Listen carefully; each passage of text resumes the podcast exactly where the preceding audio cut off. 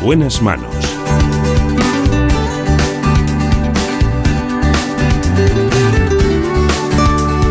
El programa de salud de Onda Cero. Dirige y presenta el doctor Bartolomé Beltrán. Muy buenos días, me alegro mucho de saludarles.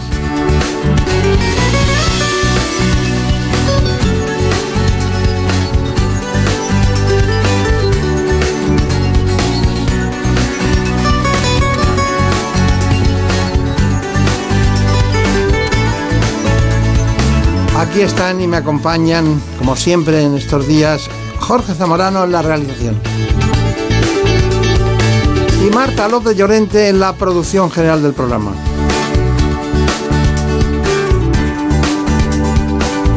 Vamos a hablar de muchas cosas, pero sobre todo en esta parte del espacio de hipertensión y de implante coclear. En buenas manos.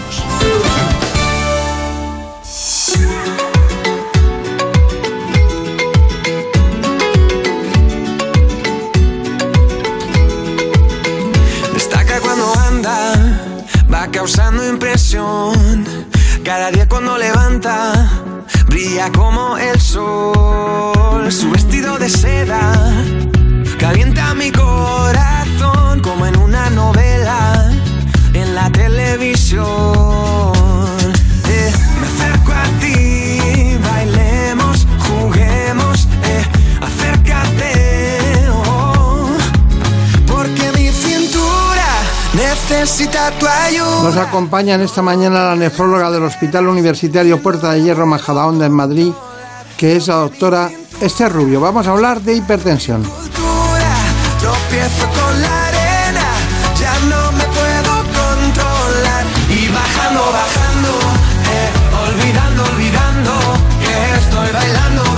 En primer lugar, conozcan este informe. En buenas manos. El programa de salud de Onda Cero. Dirige y presenta el doctor Bartolomé Beltrán. Tener la presión arterial elevada de forma crónica y mantenida supone un importante factor de riesgo cardiovascular. Además, cuando la tensión sistólica supera los 180 milímetros de mercurio, se producen las denominadas crisis hipertensivas, que pueden ser asintomáticas o cursar con síntomas difusos. Estas requieren atención médica inmediata, ya que pueden tener consecuencias muy graves en los órganos diana, cerebro, corazón y riñón, e incluso provocar la muerte. Entre las causas más comunes de estos picos de tensión están la falta de adherencia al tratamiento, consumir sal en exceso, sufrir crisis de ansiedad, realizar ejercicio físico de forma intensa y padecer obesidad y apnea del sueño. Según la Organización Mundial de la Salud, las complicaciones derivadas de la hipertensión causan casi 10 millones de muertes cada año en el mundo. Muy bien, vamos a hablar de un tema muy controvertido en todos los sentidos, pero que la gente adopta con él una actitud normal, como si tuviera que ser, sin darse cuenta de que hay que diagnosticarlo, tratarlo y luego intentarse hacer una adherencia al tratamiento, que no lo hacen muchos pacientes. Bueno, está con nosotros la doctora Esther Rubio, que nació, por cierto, en Talavera. Talavera de la Reina, correcto. Qué buen sitio ese, ¿no? Sí, muchas gracias, doctor Beltrán. Está muy bien. Sí. Me- tengo grandes amigos en Talavera de la Reina. Sí, sí. Un bonito sitio, sí. Y además en, en el plan de los azulejos y todo el tema de cerámica son, Sí, es una maravilla. es una maravilla, sí, sí. Bueno, eh, vamos a ver. Eh, Brenda, mira, ¿qué me cuentas de la doctora? Pues la doctora Esther Rubio es licenciada en Medicina por la Universidad Complutense de Madrid y especializada en nefrología. En la actualidad trabaja en el Hospital Puerta de Hierro y es también secretaria de la Sociedad Española de Hipertensión. Además, la doctora Rubio es colaboradora en nefrología en la Universidad Autónoma de Madrid. Bueno, pues está muy bien. Nefrología. Po- ¿Por qué? eh, ¿Cuántos, cuántos especialistas pueden acceder al tratamiento de la hipertensión? Pues muchos, por no decir casi todos, menos los que se dedican a las especialidades quirúrgicas. La hipertensión es una enfermedad muy prevalente y es verdad que todos los médicos que nos dedicamos a, la medicina general o especialidades médicas, de alguna manera u otra vemos pacientes con hipertensión. Eh, históricamente los cardiólogos eran los especialistas que más hipertensión empezaron a ver, eh, junto con las medicinas internas y los nefrólogos llegamos un poco más tarde, pero yo creo que hemos tomado el relevo de, de, la, de esta de esta subespecialidad ¿no? del tratamiento de la hipertensión. Y luego no podemos olvidar medicina de familia, que es el gran, la gran base ¿no? del diagnóstico y tratamiento precoz de la, de la hipertensión. Pero nadie dice, voy a voy a estudiarme la tensión arterial, voy a ver al nefrólogo tal. No lo dicen. No lo dicen. Van a un especialista en medicina interna y cuando ven ellos que puede haber un componente nefrológico, pues eh, acuden a ustedes. Entonces, ¿por qué deberíamos ir al nefrólogo cuando tenemos la tensión arterial? ¿Cuándo deberíamos ir? Nosotros normalmente nos remiten a los pacientes, básicamente los médicos de atención primaria en su gran mayoría, y nos suelen remitir hipertensiones de difícil control o hipertensiones en las que sospechan que hay una causa secundaria en esa hipertensión. Digamos, la hipertensión fácil, la hipertensión esencial, se maneja en atención primaria y luego otros especialistas, igual cuando ven que la tensión está muy descontrolada o sospechan algo de base, no tiene por qué ser solamente una enfermedad renal, sino que es una hipertensión bueno, pues que, que, mm, que creen que puede haber un motivo de base, nos lo mandan para estudio. Claro. ¿Y, por, qué, por qué hablan ustedes de, en general, no solo usted, sino los, médicos en general, de la frontera de los 65 años? Dice, todo el mundo tiene la tensión alta a partir de los 65. Porque es más prevalente, pero eso está cambiando. Eh, hace poco en un congreso hablábamos de que no nos ponemos de acuerdo en cómo definir al paciente mayor, al paciente anciano revisas la literatura y ves estudios y protocolos en los que en un sitio dicen mayores de 65 años, cada vez más dicen mayores de 75 años, ya las guías americanas mayores de 80, entonces ya definir al paciente mayor no nos hemos puesto de acuerdo para empezar, pero sí que es verdad que a partir de los 65 años hay más prevalencia de hipertensión en la población general. Claro. Y, se sigue llamando la enfermedad de las mitades, quiero decir, la mitad no lo saben, la, mitad de los que lo saben no se diagnostican, la mitad de los que se indica el tratamiento no lo siguen. ¿Eso sigue siendo así? Correcto. Ahora, bueno, nosotros ya, hemos partido un poco más y decimos, la mitad de los pacientes en España son hipertensos. De esa mitad, antes decíamos una mitad, hemos hecho, somos un poco más finos, un tercio no lo saben. No saben que son hipertensos. Viven con su hipertensión, pero no lo saben. La hipertensión no duele, casi no da síntomas y no lo saben. De, ese, de, ese, de esa mitad, otro tercio son hipertensos y no están controlados. Lo saben, pero no están controlados. Y solo un pequeño tercio de todos esos son hipertensos y sí que están controlados. Es decir, tenemos muchos pacientes sin control diagnosticados y otros tantos no diagnosticados, que están en riesgo. Claro, pero podemos decir que prácticamente entre 80 y 85% de los pacientes no siguen el, tratamiento de su médico, los hipertensos. Si hablamos de adherencia es complicado. las enfermedades que no duelen, las enfermedades que no asustan. Son silenciosas. Exacto, el asesino silente, ¿no? que le llamamos a la hipertensión, eh, es complicado eh, mantener la adherencia terapéutica. Ya no solo porque no duele y porque explicarle a un paciente es un poco como dejar de fumar, ¿no? decir a un paciente que si no hace bien las cosas, no se cuida, en unos años puede que tenga un evento cardiovascular. Entonces todo, bueno, pues puede, pues me llegará, no me llegará. Entonces al principio, si tú eres capaz de explicarlo, de hacerles entender el riesgo eh, que tienen y que inicien tratamiento, consigues, según dicen los estudios que se han hecho, que durante el primer año el 50% de los pacientes que han iniciado el tratamiento lo sigan. El otro 50% ya lo ha dejado. ¿Por qué lo dejan? Hombre, yo no creo que la gente eh, lo deje voluntariamente ni porque le haga, no, quiera hacer caso al médico. Existen varias causas. Una es que cuando los pacientes efectivamente son hipertensos asocian otras patologías, pueden ser diabéticos, hipercolesterolémicos, y entonces siguen muchos tratamientos. ¿no? El paciente mayor, sobre todo, eh, están polimedicados y muchas veces es complicado el adiro, la estatina, mantener tantos fármacos y al final, bueno, pues acaban dejando alguno y se acaban cansando y otra de las causas son los efectos secundarios, que es algo muy importante que el médico tiene que preguntar. Cuando tú vas a poner un fármaco, tienes que estar seguro de que ese fármaco es el mejor para el paciente, no solo por la indicación, sino por los efectos secundarios que puede conllevar. Porque si el paciente en las primeras semanas de tomar el fármaco empieza a experimentar efectos secundarios, probablemente lo abandone. Casi, casi probablemente lo abandone. Porque ve eh, un beneficio muy dudoso frente a un efecto secundario que tiene en ese momento. Y podemos decir que paciente, paciente polimedicado, eh, paciente con daño nefrológico. Casi seguro. Paciente diabético, paciente hipertenso, paciente obeso, hipercolesterolímico, y si ya ha tenido un problema vascular previo, una cardiopatía isquémica, un accidente cerebrovascular agudo, eh, vamos, me atrevería a decir que en un 80% de los casos ya tiene una enfermedad renal oculta o silente o ya, o ya un descenso del filtrado glomerular. Entonces interpreto que llegan tarde al nefrólogo en muchas ocasiones. Llegan tarde con su patología renal. Eh, ¿Por qué no me relaciona rápidamente, así brevemente, la relación entre el riñón y la hipertensión? Pues es un círculo, es la pescadilla que se muerde la cola. Cuando yo explico un poco a los estudiantes cómo... Lo que llaman ustedes el sistema renina-angiotensina. También, claro, está, está, todo influido. Es decir, el, cualquier causa de hipertensión, se ve una hipertensión esencial, una hipertensión secundaria, un hipertaldosteronismo primario, va a provocar un daño renal. Por daño vascular, efectivamente va a provocar un daño renal y ese daño renal va a estimular efectivamente el sistema renina-angiotensina y va a provocar más hipertensión esa hipertensión va a seguir dañando el riñón y entramos en un círculo vicioso de daño, hipertensión, daño renal, daño renal, hipertensión. Entonces, eso es muy importante, frenarlo cuanto antes, principalmente utilizando los, eh, fármacos que primordiales usamos en la hipertensión, que son los, los IECAS o los RADOR, los inhibidores del sistema renina-angiotensina-aldosterona, para frenar ese círculo vicioso que se crea. Bien, ¿y qué hacemos con la hipertensión de causa desconocida, la que llaman ustedes esencial? La hipertensión esencial es la más frecuente, es la que vemos en el 90% de la población.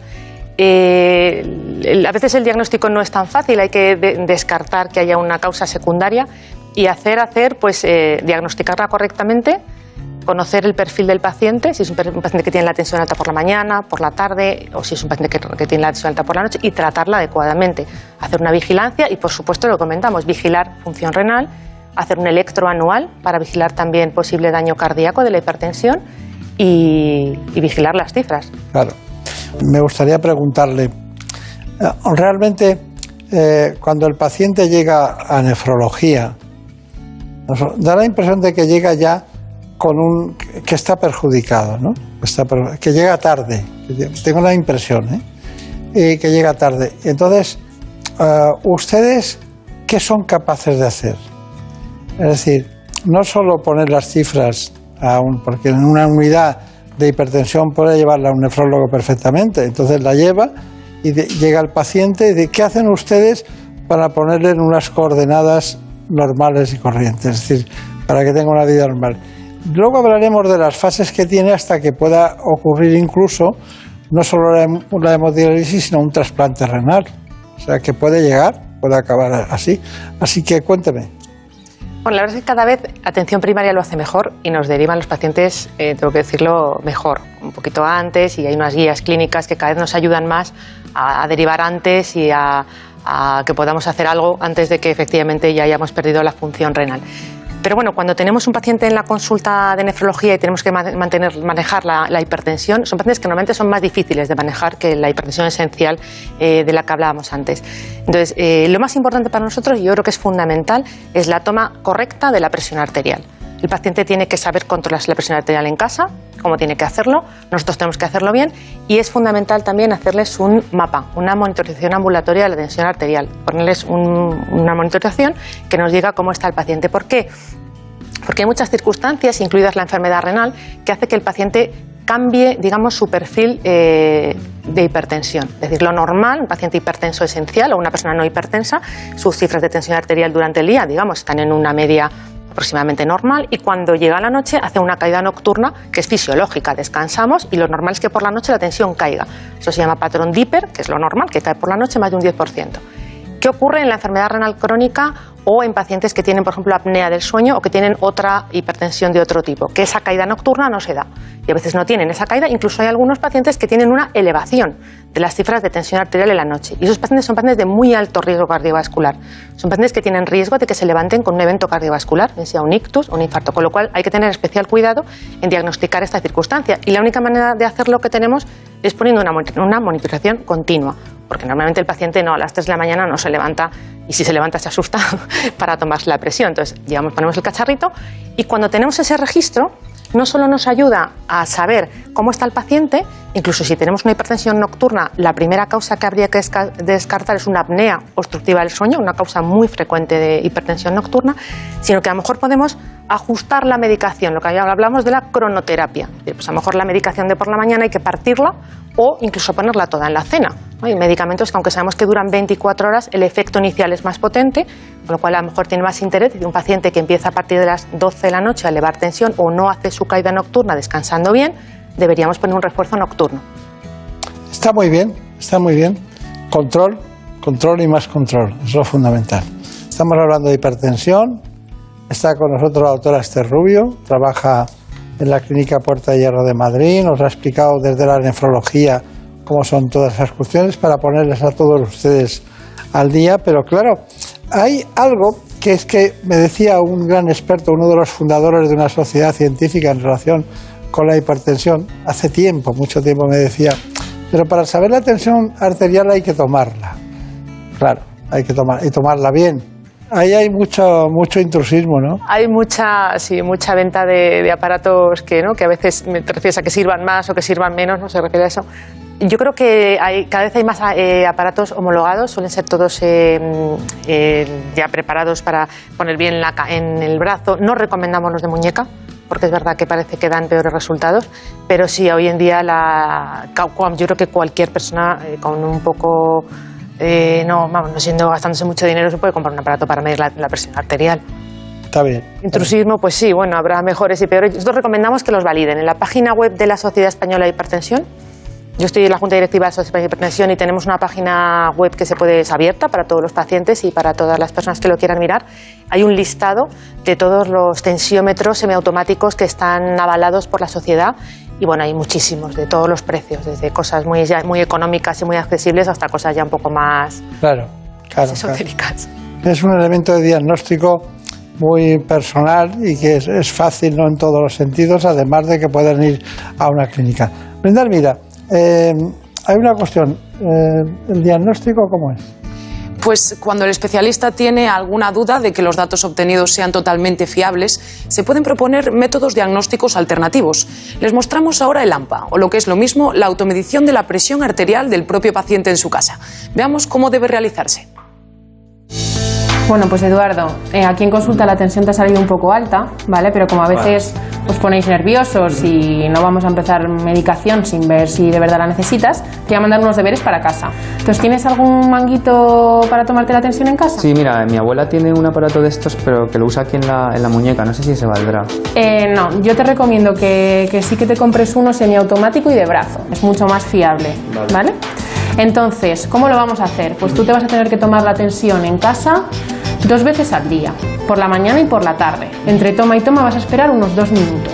Y te la tienes que tomar tres veces por semana, ¿vale? Ah, vale. Los días que estés un poquito más tranquilo. ¿Y la pastilla me la tomo antes o después de...? Siempre antes de tomarnos la medicación antihipertensiva, Vale. ¿vale? Entonces vas a apoyar la espalda, vas a separar las piernas y vas a esperar cinco minutos hasta estar tranquilo. Te vas a poner el manguito, asegúrate que el manguito que tengas te apriete bien el brazo y siempre unos dos centímetros por encima de la flexura del codo, Vale. ¿vale? Y ahí te vas a tomar la tensión dos veces y lo vas a apuntar en un registro que yo te voy a dar. Ah, ¿Vale? Entonces, con esas cifras, ¿vale? Veremos si necesitas algún otro estudio ambulatorio o si ya eh, vemos que vas a necesitar algún tipo de medicación. Vale, genial. Pues muy bien. Muchas gracias.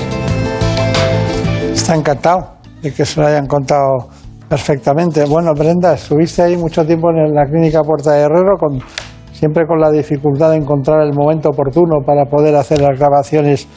Pero hay otro tipo de mediciones, ¿no? Así que vamos con ellas. Efectivamente, además de las pruebas que acabamos de ver, existe otra prueba denominada MAPA, es decir, la medición ambulatoria de la presión arterial. Como les mostramos a continuación, se trata de un dispositivo que monitoriza la presión arterial durante 24 horas.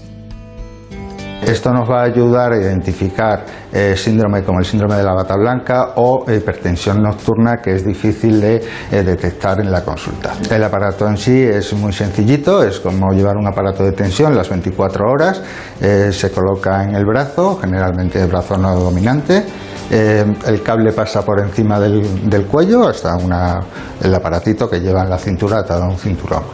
Va realizando las mediciones por el día cada 20 minutos y por la noche cada hora aproximadamente. El paciente lo tiene que llevar, no puede bañarse, evidentemente no se puede mojar, aunque sí, en caso de que necesite ducharse, pues bueno, le enseñamos a quitárselo y ponérselo adecuadamente. A la hora de marcharse el paciente a su casa con el mapa puesto, les entregamos una hojita para que registren las actividades e incidencias que van a tener durante esas 24 horas para que nos ayuden un poco a identificar picos más altos o, o no de la tensión.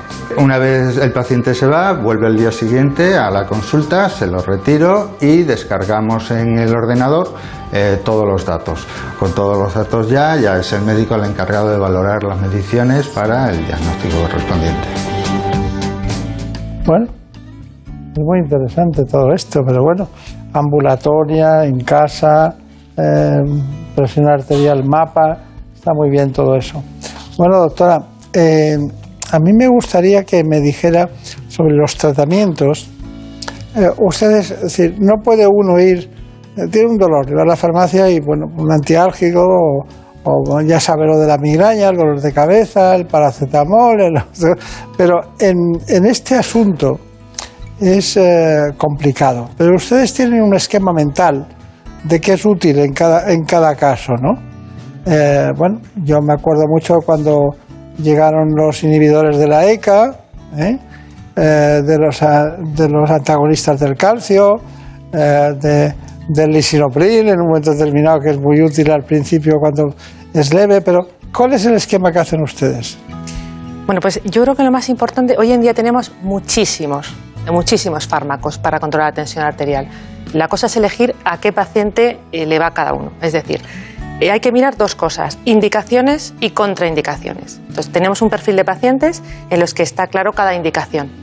En general, los fármacos de inicio, digamos, un paciente sin ningún antecedente de, interés, que vamos a empezar un tratamiento, se recomiendan empezar o con un NIECA o con un ARA2, un inhibidor del sistema de angiotensina-aldosterona, como es el lisinopril, enalapril, todos los que acaban en pril, o un ARA2, los sartán, valsartán, que fueron como unos IECAs más modernos. Son la base del tratamiento. De hecho, ya muchas guías recomiendan iniciarlo junto con otro. Pero bueno, eso es un plan ya un poco más complicado. Pero ese sería el primer escalón. Pero luego tenemos que mirar si el paciente tiene alguna patología. Es decir, un paciente cardiópata, un paciente que ha tenido una cardiopatía isquémica, va a requerir probablemente un beta bloqueante en su tratamiento. Un paciente que tiene prostatismo, que se levanta por la noche a hacer pis, nicturia, probablemente se beneficie de un alfa bloqueante por la noche. Un paciente que retiene líquido, que tiene una insuficiencia cardíaca y requiere un diurético probablemente. Entonces tenemos un abanico, diuréticos y ca- calcio antagonistas, son fármacos que bajan muy bien la presión arterial y son bastante neutros. Entonces, en función del perfil del paciente, elegimos de esos grupos. Pero luego es muy importante los efectos secundarios, como comen- comentaba antes, porque el paciente, la adherencia que va a tener, va a ser fundamental si el fármaco le sienta bien y no le provoca ningún problema. Entonces, por ejemplo, sabemos que los IECAS históricamente daban tos. Hay muchos pacientes que tienen una tos irritativa, entonces si el paciente te cuenta tos, pues hay que cambiar a otro fármaco. Eh, hay pacientes que son alérgicos, por supuesto, como todos los fármacos, hay que vigilarlo. Los antagonistas del calcio, ejemplo, dipino, manidipino, fenidipino, todos los pinos ¿no? que, que tenemos en ese grupo farmacológico son fármacos muy eficaces para bajar la presión arterial, pero ojo que pueden provocar edemas. ¿eh? En las mujeres, sobre todo en verano, se quejan bastante de, de hinchazón en las piernas, con lo cual si una mujer ya te dice que tiene la- las piernas hinchadas y que en verano se sobrecarga, cuidado con ese fármaco porque en cuanto se lo tome y se hinche lo va a dejar de tomar. Entonces, basándonos en los grupos farmacológicos, diuréticos, inhibidores del sistema, calcio antagonistas, beta bloqueantes o alfa bloqueantes, yo diría, si el paciente no tiene nada, es un paciente virgen que viene nuevo de hipertensión sin ningún, eh, una- ninguna comorbilidad, yo empezaría con un IECA o un ARA2. Eso lo tengo claro. Si ya tenemos alguna patología asociada, metería un diurético, metería un calcio antagonista o iríamos viendo un poco. Normalmente los pacientes con un solo fármaco no se suelen controlar. Claro. Le preguntaba todo esto porque muchos pacientes se preguntan entre ellos, ¿Tú cuál tomas? ¿y tú qué tomas, no? Y entonces se hacen un esquema, a mí me va muy bien. No, Sí. perdona, esto está indicado porque saben lo que tienes tú y cada uno es para cada cosa. Esa es la, la, la relación fundamental. Bueno, luego hay pacientes que son refractarios al tratamiento. Es decir, que cualquier tratamiento no les va bien y no les corrige el problema.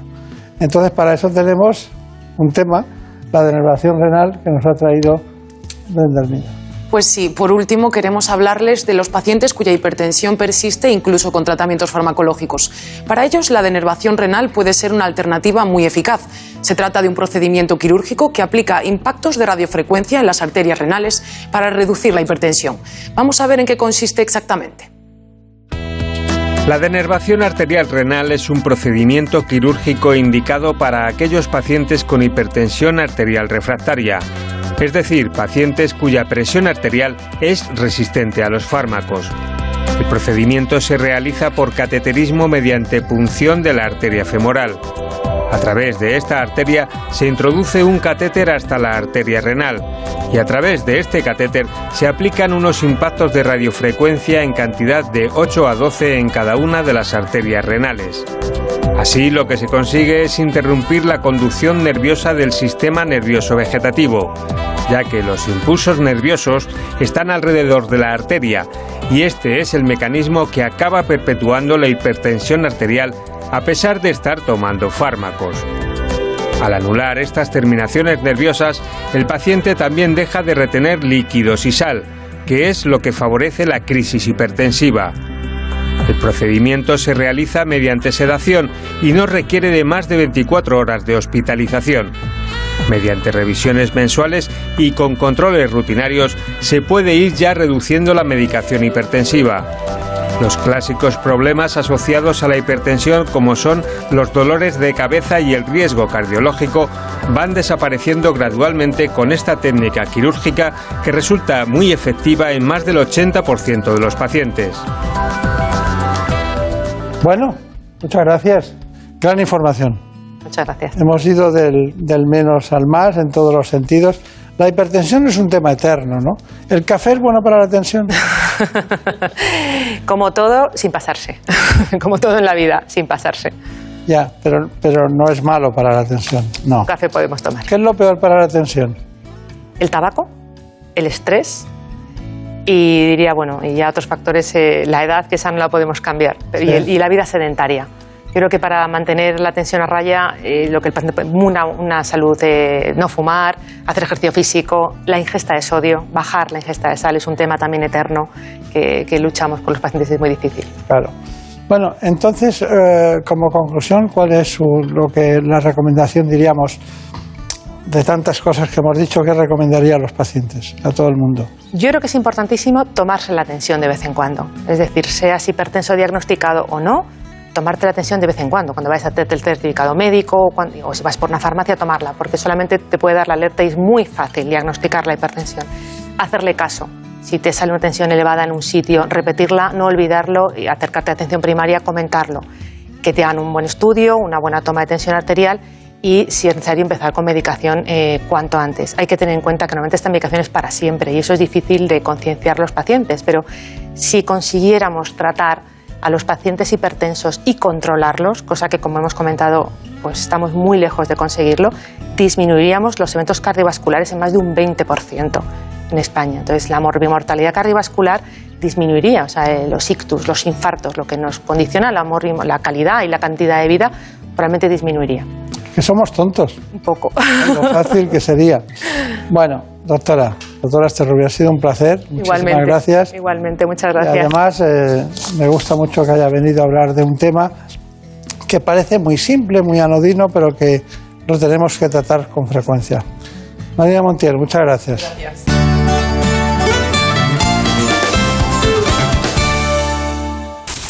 Es lógico. Murprotec, empresa líder en la eliminación definitiva de las humedades, patrocina la salud en nuestros hogares. ¿Conoces la relación entre cuidar de tu hogar y cuidar de ti? En Murprotec sabemos que cuando eliminamos las humedades de forma definitiva de tu hogar estamos cuidando de ti y de tu familia. Una vivienda libre de humedades es sana y segura. Llámanos al 930 1130 o accede en murprotec.es. Cuidando de tu hogar, cuidamos de ti. Por fin no es lunes.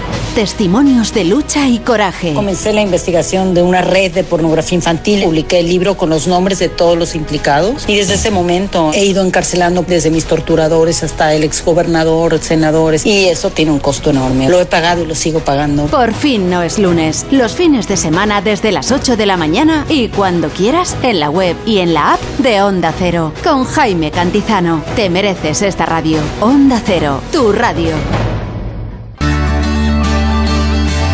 En buenas manos. El programa de salud de Onda Cero. Dirige y presenta el doctor Bartolomé Beltrán.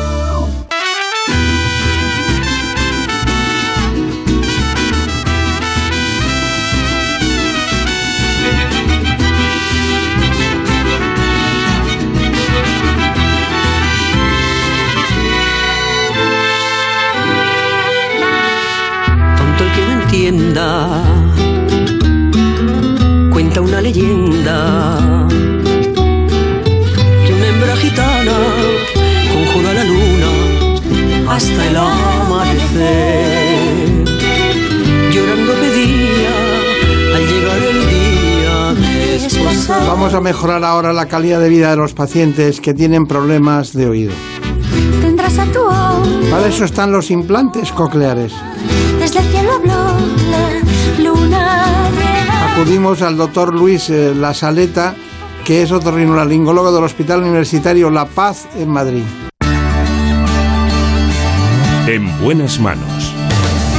El programa de salud de Onda Cero. Dirige y presenta el doctor Bartolomé Beltrán. La pérdida auditiva es una de las patologías más frecuentes en los recién nacidos. En España se calcula que 5 de cada 1000 bebés tienen algún problema de audición. Trastornos que si no se tratan a tiempo pueden influir en su desarrollo intelectual, psicológico y social. Pero a veces estos problemas no se detectan hasta pasado el año de vida. Cuando un bebé tiene un problema de audición, hay que ponerle solución cuanto antes para evitar retrasos y problemas del habla. Uno de los tratamientos es el implante coclear, que se puede usar desde los primeros meses de vida.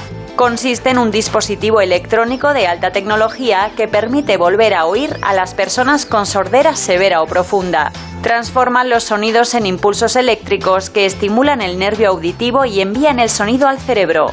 Más de 18.000 personas en España, niños y adultos, se han sometido a esta técnica y además de recuperar la capacidad auditiva, pueden hablar con más claridad y comprender el lenguaje. El implante coclear es un tratamiento seguro, fiable y eficaz. Estamos aquí con uno de los grandes especialistas, que lo son para todos nosotros, grandes especialistas, pero Luis La Saleta nos ha ayudado mucho en este espacio para conocer los datos más fundamentales del implante coclear. Enseguida hablamos con él, pero antes me gustaría que Brenda Hermina nos dijera quién es el doctor La Saleta. Pues el doctor Luis Lasaleta es otorrinolaringólogo del Hospital Universitario de La Paz y del Hospital Universitario Quirón Salud de Madrid. Es también doctor en Medicina y Cirugía por la Universidad Complutense de Madrid y profesor asociado del Departamento de Cirugía de la Universidad Autónoma.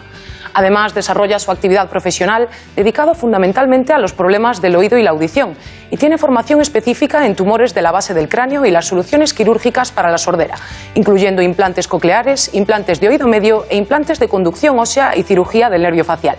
Y sepan que el doctor La Saleta se ha formado en el Hospital de Lille, en Francia, en el House Ear Institute de Los Ángeles y en el Grupo Otológico de Piacenza, en Italia. Bueno, pues aquí estamos, ¿no? Eh, ¿Era necesario ir a Italia? Bueno, ahí hay un grupo muy, muy fuerte dirigido por el profesor Mario Sana eh, que tiene una tradición enorme en toda la cirugía del oído y de alguna forma se ha convertido como la, la meca para los otólogos. Todo el mundo que se precie como otólogo tiene que ir al menos una vez en la vida a Piacenza. ¿no? ¿Y es cierto que fue en 1957 que se empezaron con esta disciplina del implante coclear en Estados Unidos? Es verdad que ahí se hicieron los, los primeros intentos. El primer implante coclear eh, tenía un tamaño mayor que el de esta mesa. Fue la colaboración de un otólogo, eh, Bill House, con un ingeniero de la NASA eh, y el paciente tenía que estar pegado a la mesa para, para oír. Pero eso fue solo el, el primer intento. A partir de ahí se han ido desarrollando y se puede decir que desde los años 80, 90, más 90 en, en España se han ido popularizando como una solución, una solución para los pacientes que ya tienen una sordera profunda bilateral. Y, el, y en España el, eh, lo más emblemático fue eh, la clínica que montó, creo que fue el doctor García Ibáñez, ¿no? Sí, el doctor García Ibáñez tuvo el, el privilegio de ser el primer cirujano que en España colocó un implante coclear. Fue en el 85 o algo así. Sí, fue en los años och- 80, eh, no recuerdo exactamente el, el año, pero ya digo que a partir de los años 90 más o menos fue cuando ya se popularizó en toda España. Claro, claro. Bueno, eh, un implante coclear.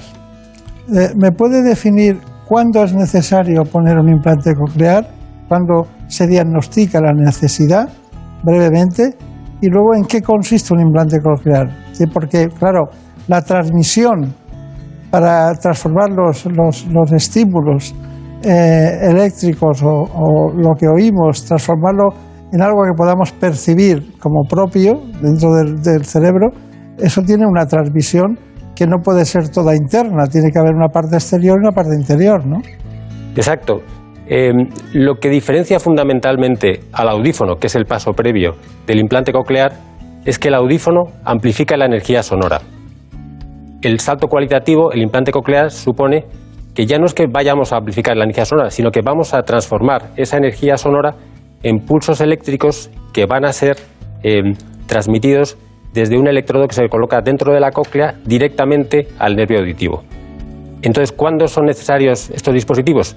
Pues cuando ya no llegamos con un audífono convencional. Cuando alguien tiene una sordera severa o profunda en la que el mejor audífono bien adaptado no da la suficiente discriminación, es cuando ya debemos dar un paso más irnos al implante coclear. Está, está bien, pero tenemos muchas preguntas. ¿Hay alguna así clave de este tema? Bueno, nos ha escrito para saber qué condiciones tiene que cumplir para poder ponerse un implante coclear. Bueno, el- la, la condición fundamental es una condición del punto de vista audiológica. Em, tenemos que tener una sordera severa o profunda bilateral. Y si se cumplen esas condiciones, simplemente hay que hacer algunas pruebas de imagen, hay que hacer por un lado un escáner y hay que hacer una resonancia magnética para ver que el paciente, por un lado, tiene una cóclea permeable donde vamos a poder colocar el implante y por otro lado, que tiene un nervio auditivo que va a ser capaz de transmitir ese impulso eléctrico desde la cóclea hasta el cerebro.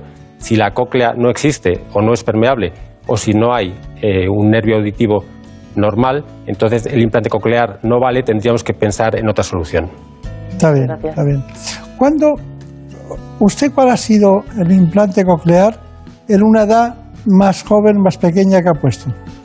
Bueno, esa es una pregunta interesante porque el implante debe colocarse lo antes posible. Lo antes posible porque tenemos un tiempo limitado, una plasticidad cerebral limitada en los niños para adquirir el lenguaje. A veces se nos olvida que el, lenguaje no es algo que heredemos de nuestros padres, es algo que adquirimos y para adquirir el lenguaje hace falta oír. Con lo cual debemos implantar a los niños lo antes posible siempre que se haya establecido ese diagnóstico de hipoacusia profunda bilateral. Habi- Habitualmente se hace en torno al año, a los- un año, dos años es una edad razonable. Eh, antes del año, si tenemos un diagnóstico seguro, también se puede hacer. Yo, el caso más precoz que he hecho ha sido alrededor de los ocho meses. Eh, en realidad, en el largo plazo tampoco hay gran diferencia si se hace a los ocho, nueve, diez o doce meses. No, no, no por decisión eh, del paciente, sino por decisión suya, ¿no? de usted. Claro, eh, como digo, son son casos excepcionales, pero cuando tenemos el diagnóstico seguro, por ejemplo, en una familia eh, con, con varios hermanos sordos que además tienen el mismo gen y nace otro niño que tiene exactamente el mismo problema, ¿para qué vamos a esperar? Ya sabemos que es una sordera profunda como la de sus hermanos, en esos casos lo haremos lo antes posible. Hay una sordera eh, profunda o severa de origen genético, ¿no? Eso es, eh, de hecho, es la, la más frecuente. Entre el 50 o 60% de los niños que, que tienen una sordera eh, profunda es de carácter genético. Está bien, está bien. Bueno, tenemos unos estímulos eléctricos, doctor Lazareta, que llegan a la cóclea. ¿Por qué la cóclea? En realidad, em, llegan desde la cóclea al, al nervio auditivo. ¿Por qué la cóclea?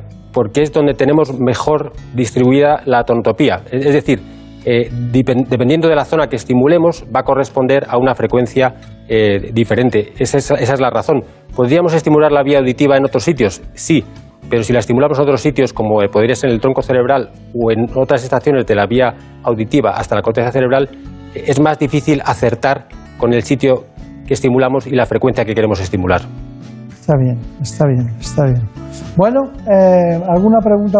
Pues sí, hemos recibido una pregunta muy frecuente que es ¿cuánto tiempo eh, dura una cirugía de un implante coclear? La cirugía del implante coclear, eh, digamos, habitual, es una cirugía relativamente sencilla y sobre todo muy estandarizada. El problema es que hay un salto cualitativo muy grande entre la cirugía habitual con una anatomía normal a cuando nos metemos en, en cócleas complicadas, cócleas que han tenido infecciones y pueden tener pequeños tabiques, fibrosis, eh, dificultades de inserción, cócleas eh, en niños con malformaciones, eh, cócleas eh, en situaciones en las que además hay un tumor en la cóclea o en el nervio. E- Ese salto cualitativo en esos casos complejos hace que la cirugía sea re- realmente complicada. Pero la cirugía habitual del implante coclear normal, con una anatomía normal, viene a durar con, con preparativos, ah, etcétera, un, par de horas desde que hacemos la incisión hasta que se termina, incluso, incluso algunas veces menos si es eh, algo más sistemático. Eso que preocupa tanto a los pacientes, a mí no me preocupa, me preocupa que esté bien hecha y que sea adecuada, esté bien diagnosticada y tenga una buena indicación. Pero una vez que está puesta, ¿qué tiempo dura? Diríamos, primero, la revisión periódica preventiva, cada cuánto es, y segundo, ¿es para toda la vida? Claro, son muchas preguntas en, en- en una. Dos. En, en realidad, em, hay que tener en cuenta que hemos hablado antes de que el implante coclear supone una forma diferente de, estimular la vía auditiva. Y eso supone que una vez que se conecta, no vamos a oír normalmente como oiríamos con un audífono que nos amplifica el sonido. El implante coclear requiere hacer programaciones y requiere una rehabilitación. Entonces, lo habitual, hacemos una cirugía, el paciente se va a casa al día siguiente, tenemos que esperar aproximadamente un mes y al mes se van a conectar eh, a través de su procesador un programa informático para tratar de ver primero si funciona correctamente y establecer diferentes umbrales para los distintos electrodos de ese implante coclear.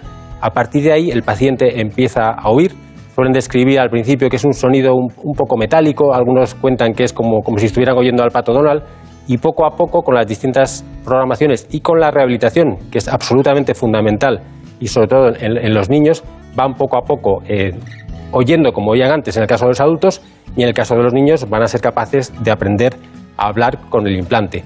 ¿El implante es para toda la vida? Bueno, yo creo que ahora mismo ya no hay nada que sea para toda la vida eh, y, y- lo cierto es que cuando implantamos un niño de 8 meses ahora, pues tenemos que considerar que probablemente haya que reimplantarle simplemente por la frecuencia con que fallan los dispositivos tecnológicos pues, dos, tres o cuatro veces a lo largo de su vida. La esperanza de vida de un niño de 8 meses ahora estar cerca de, de- de los ochenta y tantos, 90 años, con lo cual debemos pensar, y es interesante al hacer la cirugía, siempre ser lo más a cuidadosos posibles, porque probablemente ha- habrá que volver a ese lecho quirúrgico varias veces a lo largo de la vida del niño. ¿no?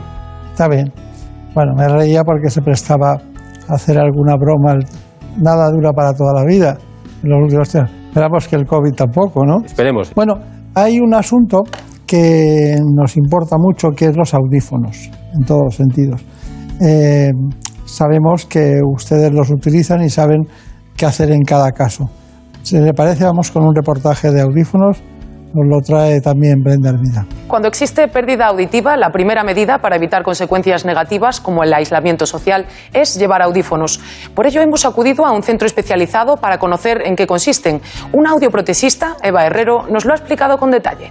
Los audífonos son dispositivos electrónicos destinados a personas que, independientemente de la edad, presentan algún tipo de pérdida auditiva. Son dispositivos cuya función es eh, mejorar la calidad de vida de las personas corrigiendo la pérdida auditiva y estimulando la audición. El audífono tiene un micrófono que capta el sonido externo, lo transforma en impulso eléctrico, el amplificador potencia la señal y lo pasa al auricular que lo convierte otra vez en sonido y lo envía al canal auditivo. Existen muchos tipos de audífonos. Entre los más habituales encontramos el retroauricular, que es el que se coloca detrás del pabellón auditivo y a través de un tubo fino envía el sonido al conducto auditivo. Vale para muchos tipos de pérdidas auditivas. El audífono intracanal, que se aloja completamente dentro del conducto auditivo, y el audífono RIC, que tiene el auricular muy chiquitito dentro del conducto auditivo y el amplificador también es pequeño y está detrás del pabellón. Habitualmente la pérdida auditiva es bilateral. Empezamos a perder audición de un oído y el otro se encuentra con en una situación muy parecida, por lo que los audioprotesistas solemos indicar poner dos audífonos para que sea una adaptación lo más correcta posible y poda- podamos corregir y mejorar nuestra calidad de vida. El día que realizamos la primera adaptación de los audífonos, le damos unas pautas al usuario para que se vaya acostumbrando a utilizar los audífonos en los distintos ambientes en los que se mueve. Aparte, programamos distintas revisiones para seguir un control y una evaluación para conseguir la mejor calidad auditiva. La familia es el primer filtro que nos encontramos cuando empezamos a perder audición. Eh, con ellos lo que vemos es que eh, si empezamos a oír mal, tenemos que pedirles que nos repitan palabras, no entendemos bien las conversaciones, pedimos que nos suban el volumen de la televisión. Por eso es muy importante que los familiares, cuando detectan que una persona empieza a perder audición, le animen para realizar un estudio auditivo y corregir la pérdida auditiva, porque de esta forma podemos mejorar nuestra calidad de vida. Bueno, pero cada paciente es único en, su caso, ¿no? Cada paciente tiene una dimensión, tiene un problema, tiene una, toda una estructura determinada y tienen que aplicarlo ustedes según conviene. Por eso todos tienen un cuadro clínico. Brenda, Hermida, vamos con eso. Pues nos vamos ya al Hospital de la Paz para contarles en primer lugar cuál es el perfil del paciente que va a ser intervenido por el doctor La Saleta y las particularidades de su caso en concreto. Se lo mostramos. Se trata de un paciente de 69 años que tiene una pérdida de audición progresiva. Lleva muchos años oyendo mal, ha buscado distintas soluciones, lleva audífonos, pero entiende muy mal y necesita una solución alternativa. Y esa solución es el implante coclear. El implante coclear está indicado cuando tenemos una pérdida de audición profunda donde ya no llega el mejor audífono adaptado. Es el último escalón de los tratamientos de la sordera.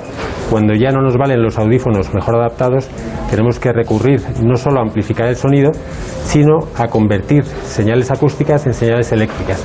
Y eso es lo que hace el implante. ¿Qué tiene de curioso este caso? Que además de la pérdida de audición, este paciente tiene un tumor. Tiene un tumor en el nervio auditivo izquierdo. Y esto no es una indicación habitual de implante coclear. Pero ahora tenemos pruebas intraoperatorias que nos ayudan a elegir la mejor solución para la sordera y en este caso sí podremos poner un implante coclear. Bueno, estamos de acuerdo porque usted lo ha dicho todo en todos los sentidos, pero tenemos más asuntos. En este caso, el reportaje del implante coclear. Pues ahora ya sí, como es habitual, nos adentramos en el quirófano para presenciar la intervención que les estamos contando. El doctor La Saleta nos cuenta los detalles más importantes de esta cirugía.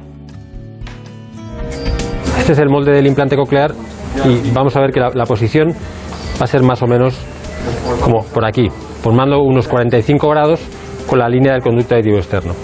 Entonces la incisión que hacemos es una incisión más o menos como un semicírculo por detrás de- del pabellón auricular, haciendo simplemente el abordaje en dos planos. Entonces hemos separado hacia arriba el músculo temporal y el periósteo mastoideo y lo que tenemos ahora a la vista es la mastoides y detrás la fosa posterior. Entonces vamos a, a fresar la mastoides que será el inicio de la cirugía del implante coclear propiamente dicha.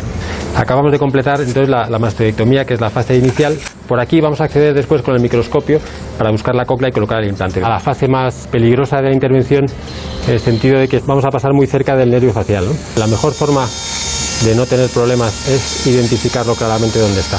Entonces aquí con este color más o menos son rosado empezamos a identificar el nervio facial.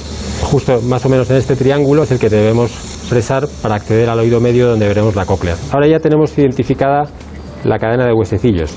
Este es el yunque y cuando movemos el yunque vemos que se transmite el movimiento hasta el estribo, que está aquí. Y aquí ya empezamos a ver también la ventana redonda que nos marca la entrada de la cóclea, que es donde colocaremos la guía de electrodos del implante.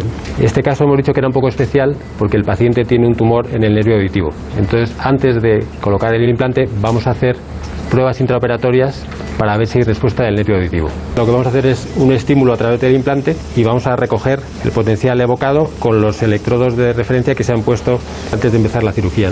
Pues por mi parte está Miguel. Doctor, sí parece que tenemos respuesta. Ah, sí, genial. Bueno, pues te- tenemos buenas noticias porque hemos hecho la prueba y tenemos una respuesta positiva. Ha salido una onda 5 y eso nos dice que el, el nervio auditivo funciona, con lo cual podemos proceder a poner el implante coclear. Hemos fresado un pequeño lecho en el hueso y un pequeño surco para la salida del implante. Entonces ahora, justo por debajo del plano del músculo temporal y del periósteo, vamos a colocar el receptor interno del implante. Entonces lo que vamos a hacer ahora es cuidadosamente retirar el implante de prueba que habíamos colocado y a continuación colocar la guía de electrodos del implante definitivo. Ahora tendremos que hacer las, pruebas normales, las que hacemos en todos los implantes, que ya sabemos que van a salir bien porque hemos hecho las pruebas previas. Entonces a partir de ahora lo único que tenemos que hacer es cerrar y hemos terminado la intervención. ¿En qué cara de satisfacción ponía usted cuando veía sus propias imágenes? ¿no? Ya está todo listo, tal. Estamos hablando del, del hueso temporal y cuando habla de la mastoides está hablando de una parte del hueso temporal. ¿no? Es una estructura, parece como adecuada, parece que se, originó embriológicamente adecuada para si hubiera necesidad de un implante, porque tiene una estructura muy cómoda para eso, ¿no? Es curioso. Exacto, todas las cavidades del oído están neumatizadas y la cirugía otológica habitual es utilizar distintos tipos de, de fresa, diferentes tamaños, para ir accediendo a estructuras que están un poco más allá. ¿Cuál es el problema con, el implante? El implante, eh, uno pensaría, lo más sencillo sería levantar el tímpano y colocar el implante. Y eso lo podemos hacer, pero tenemos el implante colgando en, medio del, de- del oído externo. Entonces, esa es la razón por la que tenemos que hacer una incisión detrás de la oreja, colocar el lecho y hacer esta cirugía un poco más compleja, de pasar entre el nervio facial y el conducto de tipo externo para entrar en la cóclea. Claro. Brenda Almida, nos queda el posoperatorio. Pues sí, nos falta ya tan solo conocer cómo serán esos primeros pasos. Les contamos la gran importancia de la rehabilitación posoperatoria para que el paciente pueda sacar el máximo beneficio de su implante coclear. Bueno, ya hemos terminado la cirugía y hemos colocado un implante coclear, un implante coclear como este, que tiene esta parte que sería el receptor interno y esta otra parte que es la guía de electrodos con 12 contactos que hemos conseguido colocar dentro de la cóclea. Ahora el paciente, estamos cerrando ya la, la herida, saldrá del quirófano en un rato, irá un par de horas a una sala de, reanimación y luego ya pasará a la planta.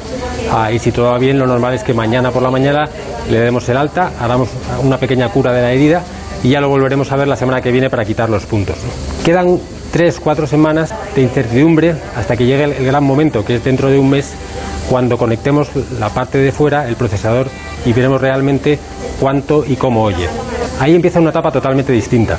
El implante coclear, a diferencia de un audífono que amplifica la energía sonora, convierte los estímulos sonoros en estímulos eléctricos y eso hace que sobre todo al principio ah, pueda parecer una audición un poquito extraña y a partir de ahí comienza un camino de rehabilitación para que vaya interpretando esos nuevos sonidos como sonidos normales y eso le permita una ayuda en su comunicación diaria. ¿no? Bueno, estamos hablando del único dispositivo, en este caso médico, capaz de suplantar a un sentido, ¿no? Y eso es realmente importante. ¿Qué, ¿Qué les recomienda usted al final del todo a los pacientes cuando se van a casa? Bueno, yo creo que eh, más que cuando se van a casa hay que recomendarles antes, eh, yo insisto mucho en ajustar las expectativas. El paciente tiene que entender qué es el implante coclear. Eh, estamos en un mundo en que queremos soluciones rápidas y, y mágicas y eso no, no, es así. El implante coclear es una solución maravillosa, eh, hace que desarrollen el lenguaje niños que nacen sordos cuando de otra manera sería imposible, hace que, adultos con sordera progresiva, en lugar de estar en sus casas sin salir, incomunicados, puedan salir y hacer una vida social normal, pero no es exactamente un oído perfecto y normal. Depende muchísimo de la actitud del, del paciente ah, y cómo afronte la rehabilitación que viene después del implante para, alojar- para lograr los mejores resultados. ¿no? Por eso hay que insistir mucho en que nuestra parte termina aquí con la cirugía, pero a, a continuación empieza la del paciente. Eh, es una pregunta absurda, pero también tiene su porqué. Eh, ¿cuándo, de cuándo- ¿Desde cuándo dejamos de utilizar audífonos y cuándo empezamos a utilizar el implante coclear? Es una pregunta eh, muy interesante porque es que además puede tener incluso connotaciones políticas y, económicas, pero sin entrar desde luego en, eso, el límite, sin fijarnos en, en- umbrales, sin fijarnos en números, el límite es cuando el paciente ya con los mejores audífonos no está a gusto, cuando ya con, con eso, con unos audífonos buenos, bien adaptados en, en- en un sitio con un buen profesional, eh, es el propio profesional del, del- del audífono el que te dice, mira, ya no, no puedo más, este paciente necesita un escalón más. Y es ahí cuando tenemos que pensar en el implante coclear. Bueno, pues ha sido un placer, de verdad, porque hemos tratado pocas veces este, este tema, este asunto, pero ha sido muy ilustrativo. Gracias, Brenda, por tu aportación a esa intervención.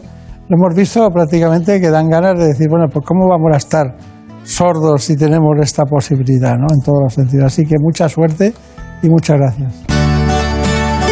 En buenas manos.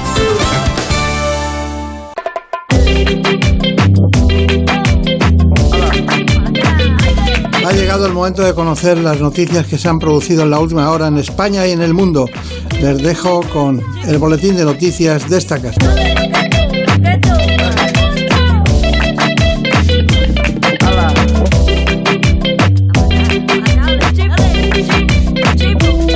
Yo me creía que era el más cabrón, pero me estoy notando el corazón. Estás apretando mucho, mami, déjalo. Si quieres te doy la razón. Yo lo único que quiero es largarme de aquí. Me da igual dónde puedes elegir. Algún día dentro de poco me voy a arrepentir de haberte confesado lo que me hace sufrir. Tú me dejaste de querer cuando menos lo esperaba. Cuando más te quería, se te fueron las ganas.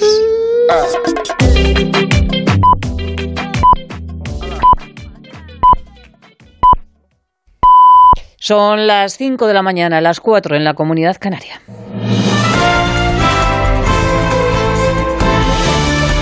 Noticias en Onda Cero. ¿Qué tal? Buenos días. Los principales partidos políticos se ponen en modo Andalucía. Están ya en precampaña para las elecciones del día 19 de junio. Una precampaña que arranca con unas encuestas que auguran una mayoría cómoda para la derecha. El Partido Popular trata de poner en valor las políticas puestas en marcha por Juan Manuel Moreno, pero sin perder de vista las críticas al Ejecutivo en Madrid. El consejero de Presidencia, Elías Bendodo, ataca al Ejecutivo de Sánchez, dice que es el más débil de la democracia y que se apoya en los herederos del terrorismo.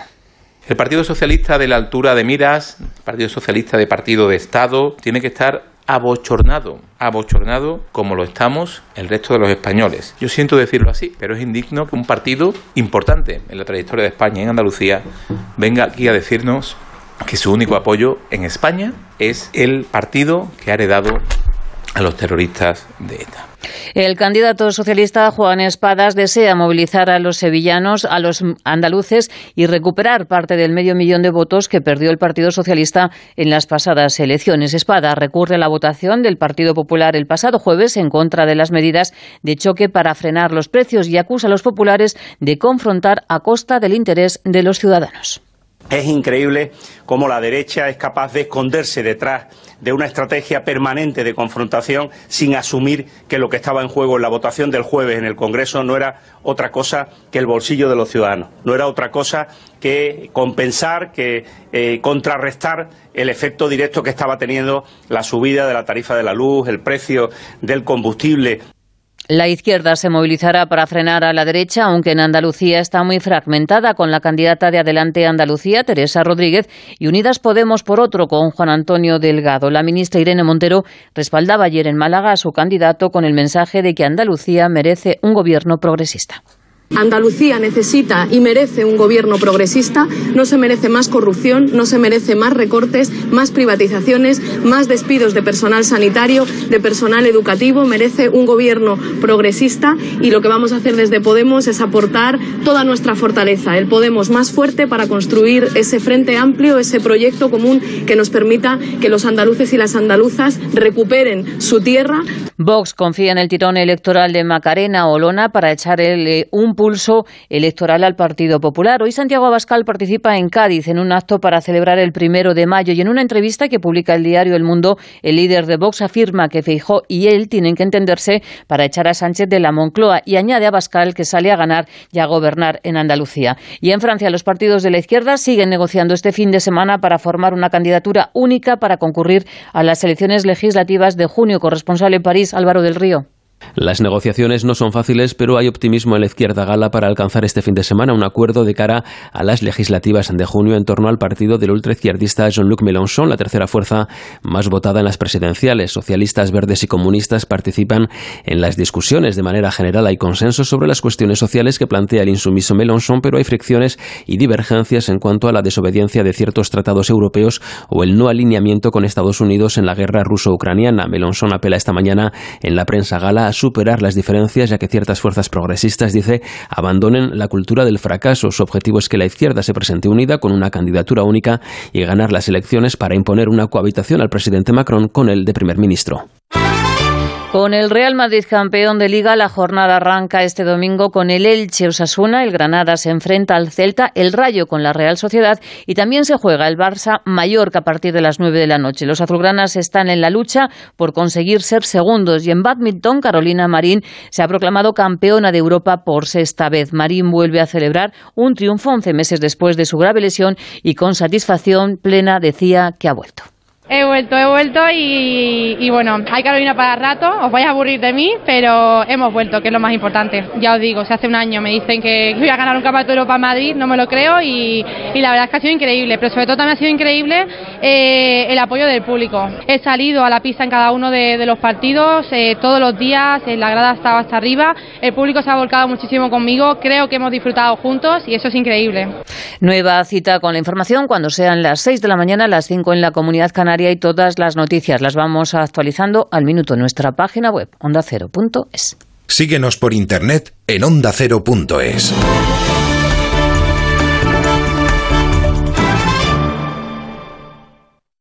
Si tienes mascotas, consulta a Carlos Rodríguez. La alimentación tiene una gran parte de Lo que educación. ocurre es que vino por unos meses un peludo que es pastor alemán Lo a que casa. le hace al veterinario es pensar en Todo, todo, la- para el cuidado de nuestros peludos. Mi gato Newman se deja llevar a pasear. Tengo un labrador de 14 años. Está cojo y no le Mi puedo dar se come la mitad de... Como el perro y el gato. Sábados a las 3 de la tarde, domingos a las 2 y media y siempre que quieras en la app y en la web de Onda Cero.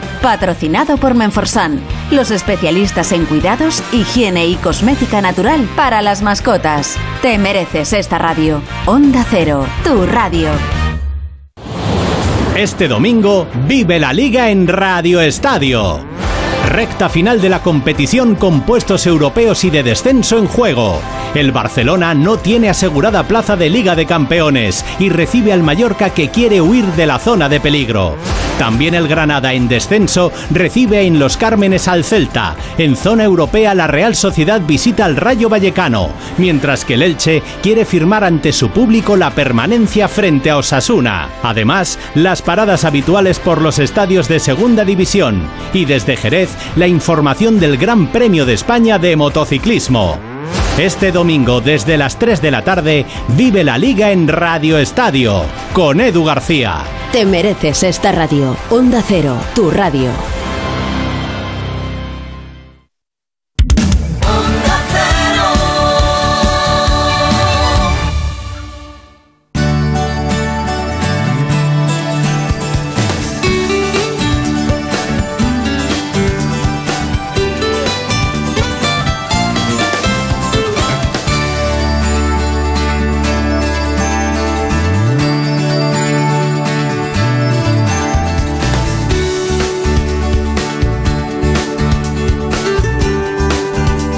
Buenas manos.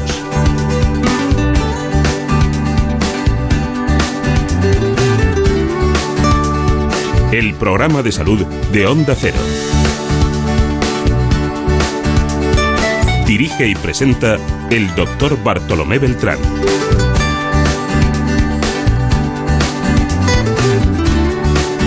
Seguimos adelante en la segunda parte del programa. Ya saben ustedes que está con nosotros en la realización Jorge Zamorano.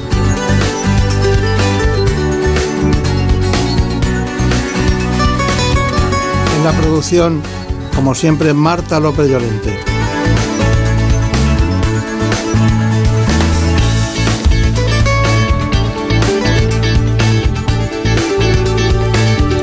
Y ahora, para aquellas personas que tengan hipoacusia, vértigos, acúfenos, algún trastorno del oído, tenemos a uno de los mejores para concretamente tratar cualquier tipo de pérdida auditiva. Se trata del doctor Néstor Galindo.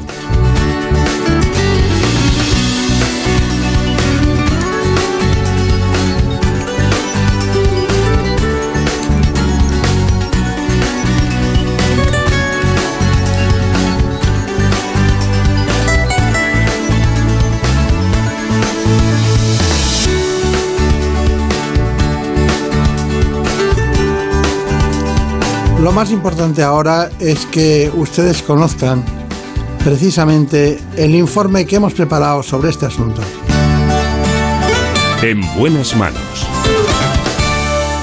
El oído consta de tres partes, externo, medio e interno, que funcionan conjuntamente para captar sonidos y transmitírselos al cerebro. Pero no solo nos proporcionan la capacidad de oír, sino que también ayudan en el equilibrio. Por ello, las enfermedades del oído, además de problemas de audición y dolor, pueden provocar un mareo intenso. Según la Organización Mundial de la Salud, en el mundo hay 360 millones de personas con pérdida auditiva discapacitante, cerca del 6% de la población. Un problema que puede ser congénito desde el nacimiento o adquirido, debido a distintas causas como la edad, infecciones, lesiones, exposición a altos niveles de ruido o tumores. El diagnóstico precoz es fundamental para controlar y tratar la pérdida auditiva y reducir así el gran impacto que tiene tanto en la infancia como en la edad adulta. En muchos pacientes se coloca un audífono convencional, pero en los casos de hipoacusia profunda se puede optar por un implante de conducción ósea. Bueno, pues estamos aquí hoy con el doctor Néstor Galindo, que es un referente en este ámbito, en el campo de la otorrinolaringología, sobre todo porque es una persona que lleva toda su vida trabajando en lo que más le gusta, su especialidad. Además tiene un libro de referencia que es esa especialidad de la A a la Z en la que se vienen relatando los trastornos que muchas personas que se introducen en esta especialidad lo han seguido profusamente. Pero bueno, Marina Montiel, cuéntanos quién es exactamente el doctor Néstor Galindo. Pues sí, hoy nos acompaña el doctor Néstor Galindo, es otorrino y especialista en cirugía de cabeza y cuello. Otorrino en el Beauty One Center y lleva más de 25 años atendiendo a pacientes con especial dedicación a los problemas nasales, ya sean estéticos o funcionales. Con más de 3.000 intervenciones realizadas es considerado un experto en este campo. Su libro Rinoplastia básica de la A a la Z es un referente a la enseñanza de los conceptos y técnica quirúrgica. Sobre todo esto hablaremos esta mañana. Bueno, pues aquí estamos. Doctor Galindo, pero la clínica ya no se llama así, eh, es la clínica del doctor Galindo, ¿no? Bueno, sí, quizá Beauty One Center no, no hacía referencia a nosotros y entonces pues le hemos querido cambiar el nombre, para que así la gente nos reconozca más. Sí, lo que antes parecía una presunción se ha convertido en una, en una normalidad en el hecho de que la gente tenga el conocimiento de quién está detrás de eso. ¿no? Exactamente, porque Beauty One Center es un término que no, no indica nada quién está detrás, ¿no? Es un término que no dice nada. Claro, claro. Bueno, eh, hay muchas cosas que podemos hablar de ellas, ¿no? De su especialidad. Pero ¿por qué le gustaba esa especialidad? Porque no, no se oye hablar poco de los otorrinos en general. Bueno, yo llegué al otorrino quizá como un accidente. En realidad yo quería ser cirujano vascular. No sé por qué, pero me gustaba la cirugía vascular. Y cuando nos examinábamos para, la, para el MIR, pues no conseguí número suficiente para ser cirujano vascular. Entonces me tuve que conformar con ser otorrino. Esta es la pura realidad. Y al principio a mí no me gustaba, porque cuando yo empecé el otorrino, eh, pues el otorrino era una especialidad que era un poco el patito feo de, la medicina.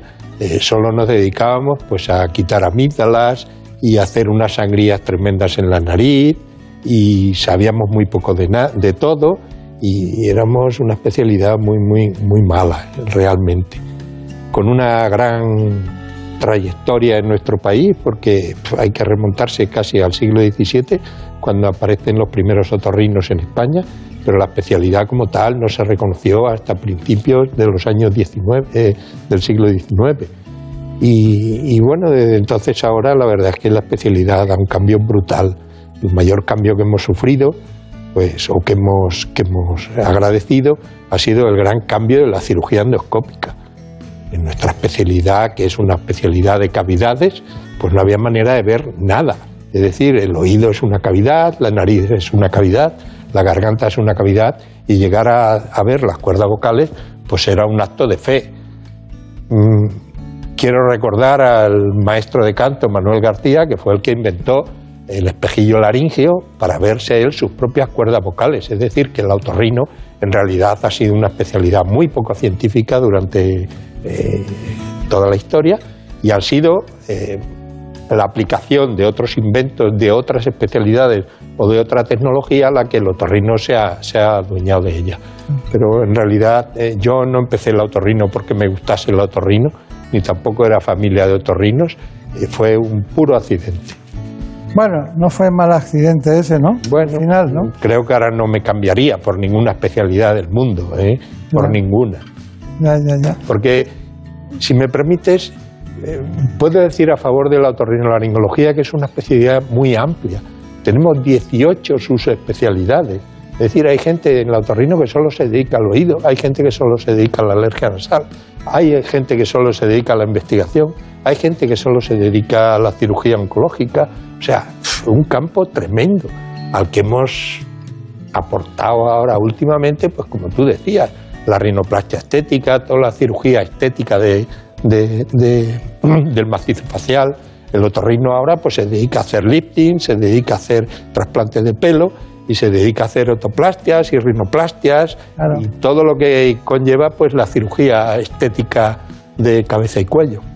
A mí me sorprende mucho que, bueno, primero usted no eligió mal el vascular cuando pensó en él, porque en aquellos momentos en España en esos momentos, los grandes vasculares estaban en Cataluña, Martorell y Capdevila y todo ese tipo de gente que luego acabaron en el Hospital General de Asturias y eran grandes profesores de una especialidad poco conocida y que ellos y ellos le dieron luz y era como lo gran, la gran novedad, ¿no? Bueno, Claro, Que eh. no eligió usted mal. no si me permites un inciso, estás hablando de Capdevila y de toda esta gente que eh, eh, mi primo, Teodoro Lázaro, al que tú has conocido, eh, fue el primer cirujano vascular formado en, en el Hospital General de Asturias.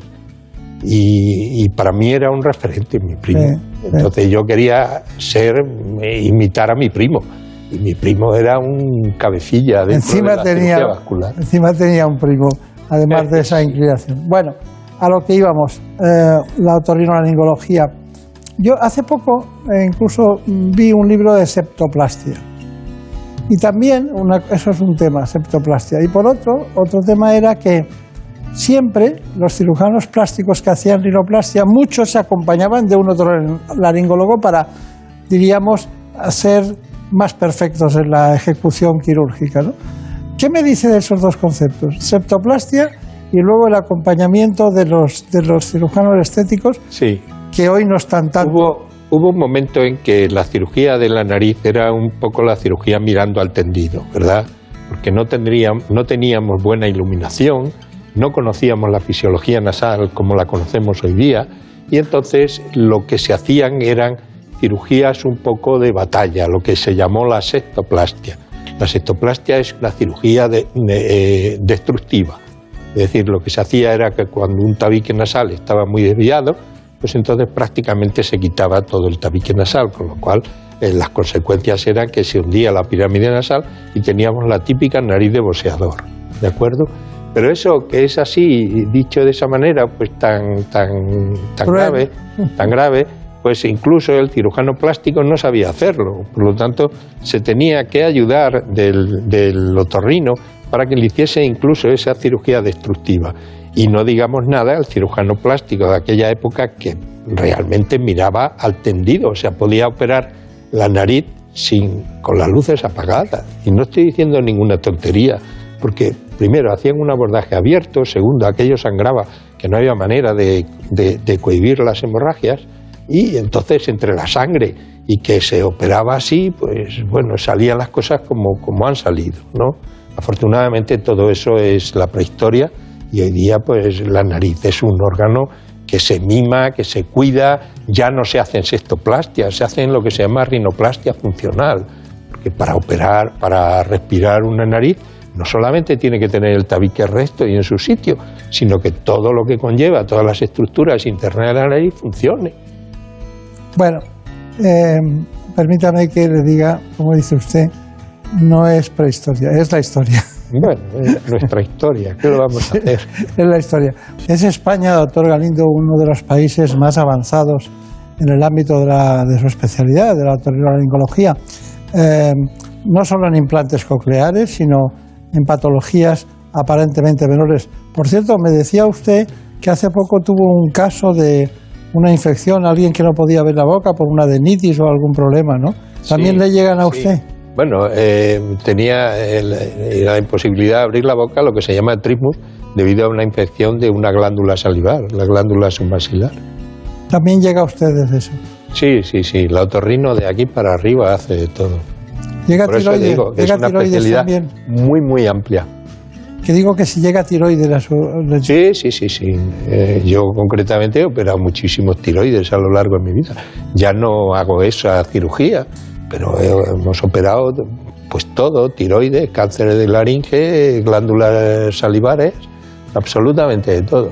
Y las cuerdas, las cuerdas vocales que, bueno, yo recuerdo al, al famoso, al padre de los Antolí Candela, que, bueno, to- todo eran artistas, sopranos, gente que cantaba y tal, y, y él se dedicaba justamente a eso.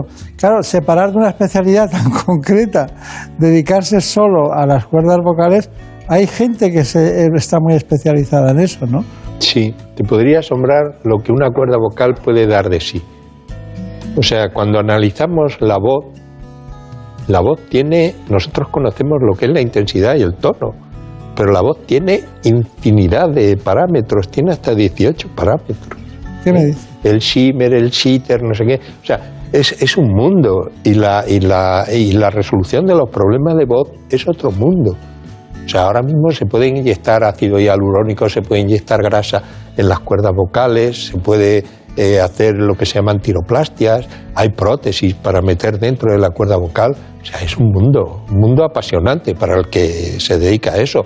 Yo, desgraciadamente, me ha cogido ya un poco tarde y sé esto un poco de pasada, no me dedico a la voz.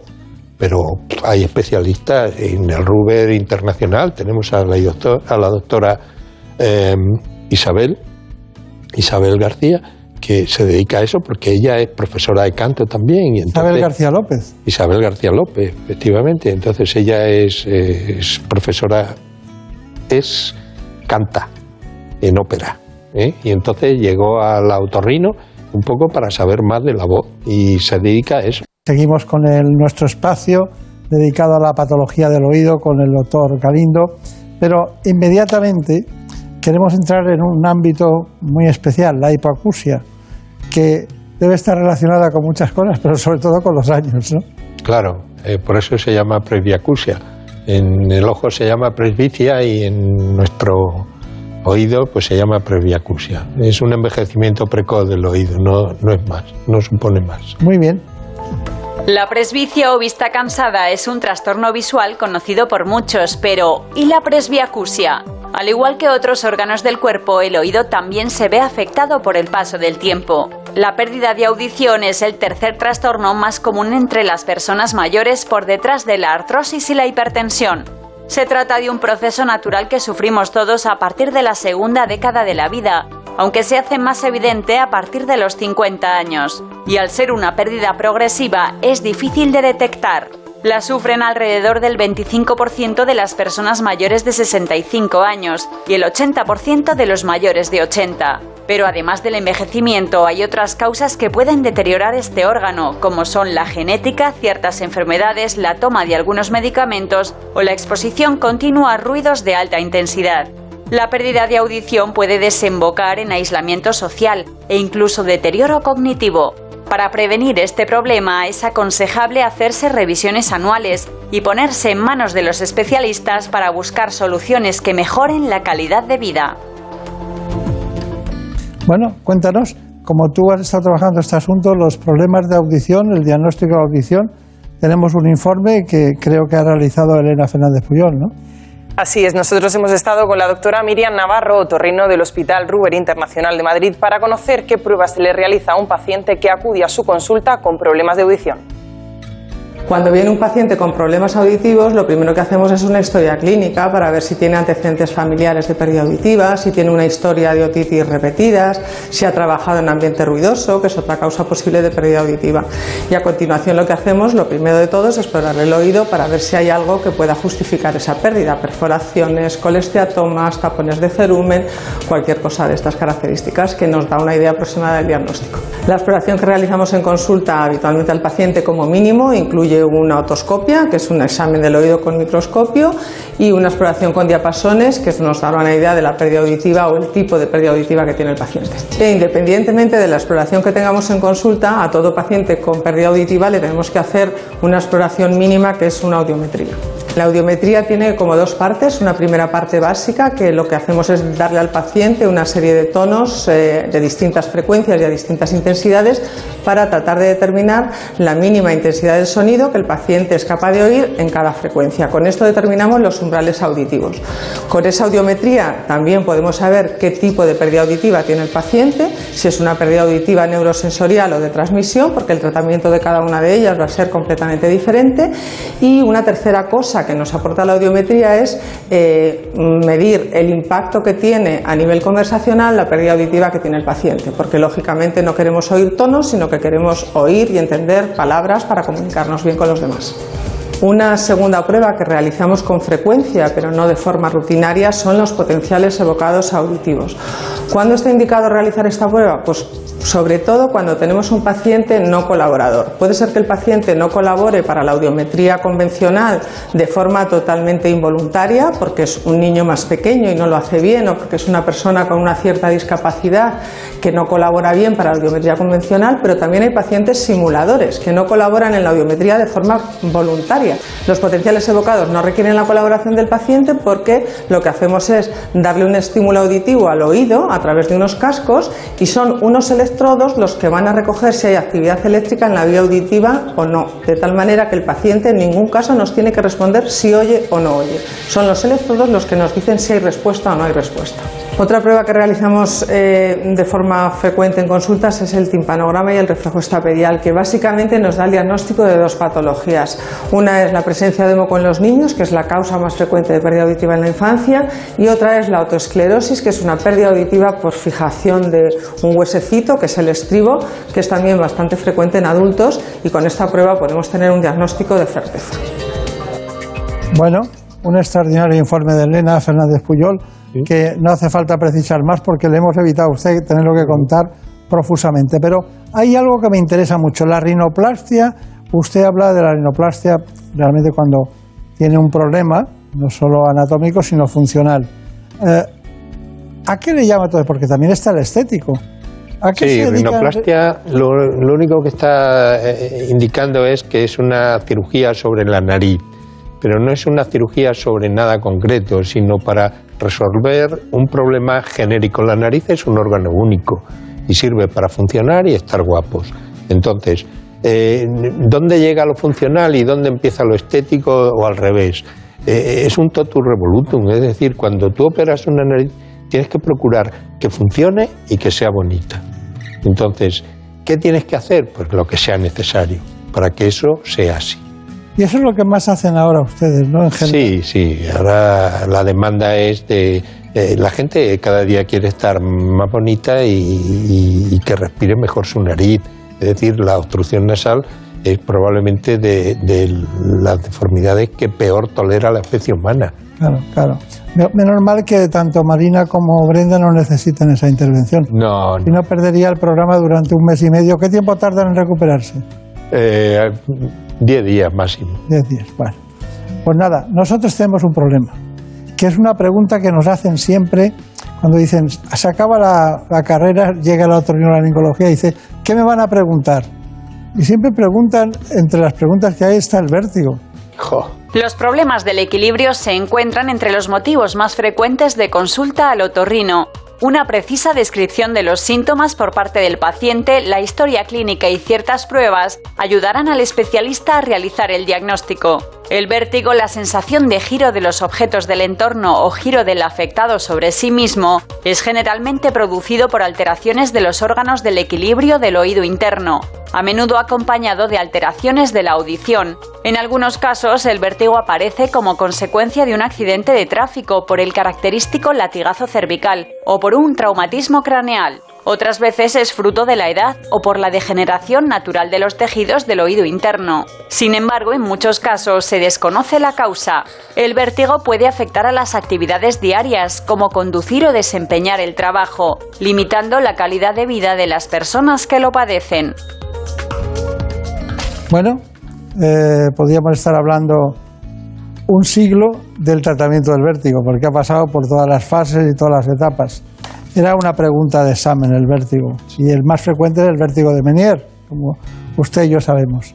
De todo en general, la patología del oído, ¿cuál es su conclusión? ¿Qué podríamos decir de un mundo tan apasionante? De la patología del oído, pues yo creo que primero que eh, hemos sido capaces de resolver la hipoacusia. O sea, eh, hoy día no, no creo que ningún sordo eh, pueda seguir siendo sordo porque hay soluciones para todo, para todo. Desde la limpieza de oídos hasta la colocación de un audífono, hasta la colocación de implantes de oído medio, hasta la colocación de un implante coclear, hasta la colocación de un implante de tronco. O sea, tenemos soluciones absolutamente para todos y yo creo que nadie debería ser sordo hoy día. Hemos acabado con la sordomudez, con el, con el diagnóstico precoz de la sordera Yo me vanaglorio de haber sido uno de los pioneros en este país en haber empezado con las otomisiones acústicas, diagnosticando sorderas a niños que tenían 3, 4 días de vida. Y eh, todo aquello, eh, todo el movimiento aquel se, se transformó en que es obligatorio desde el año 2005, me parece, al menos en la Comunidad de Madrid y en todo el país en general, Todas en todas las comunidades, eh, ser obligatorio eh, la- el diagnóstico precoz de la sordera. Hoy día no utilizamos las otomisiones porque están un poco obsoletas, sí utilizamos los potenciales evocados auditivos, pero podemos diagnosticar a un niño recién nacido en las primeras 24 horas de vida, sabemos si ese niño oye o no oye. Y si no oye, meterle en un, en un programa de implante coclear. Es decir, se acabó la sordomudez. Esto es un, un logro de- de mundial y España ha sido pionero en ese, en ese contexto. Por lo tanto, de- de- destacar que somos un gran país, que tenemos una gran medicina y que el otorrino, afortunadamente para mí, pues fue una elección en mi vida. Pues muy bien. Se ha quedado usted a gusto, ¿eh? Me ha quedado muy a gusto. Muchísimas gracias.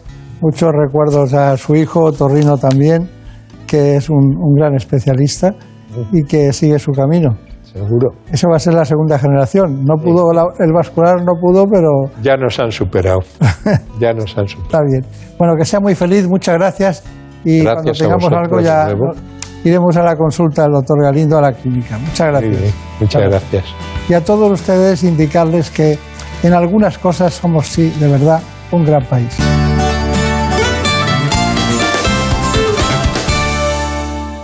¿Conoces la relación entre cuidar de tu hogar y cuidar de ti? En Murprotec sabemos que cuando eliminamos las humedades de forma definitiva de tu hogar estamos cuidando de ti y de tu familia. Una vivienda libre de humedades es sana y segura. Llámanos al 930 1130 o accede en murprotec.es. Cuidando de tu hogar, cuidamos de ti. Los fines de semana, toda la actualidad agraria con Pablo Rodríguez Pinilla y Soledad de Juan. Desde los criadores de toros de Lidia, ¿cuáles son vuestros motivos para estar mañana en la manifestación de Madrid? Hablamos del limón Berna, qué variedad es y por qué es tan española esta variedad. Nuestro protagonista es el aceite de oliva español, pero en concreto una iniciativa muy ¿Qué es la bioestimulación vegetal y cómo puede ayudar al productor? Onda Agraria, sábados y domingos a las 6 de la mañana y cuando quieras en la app y en la web de Onda Cero. Te mereces esta radio. Onda Cero, tu radio.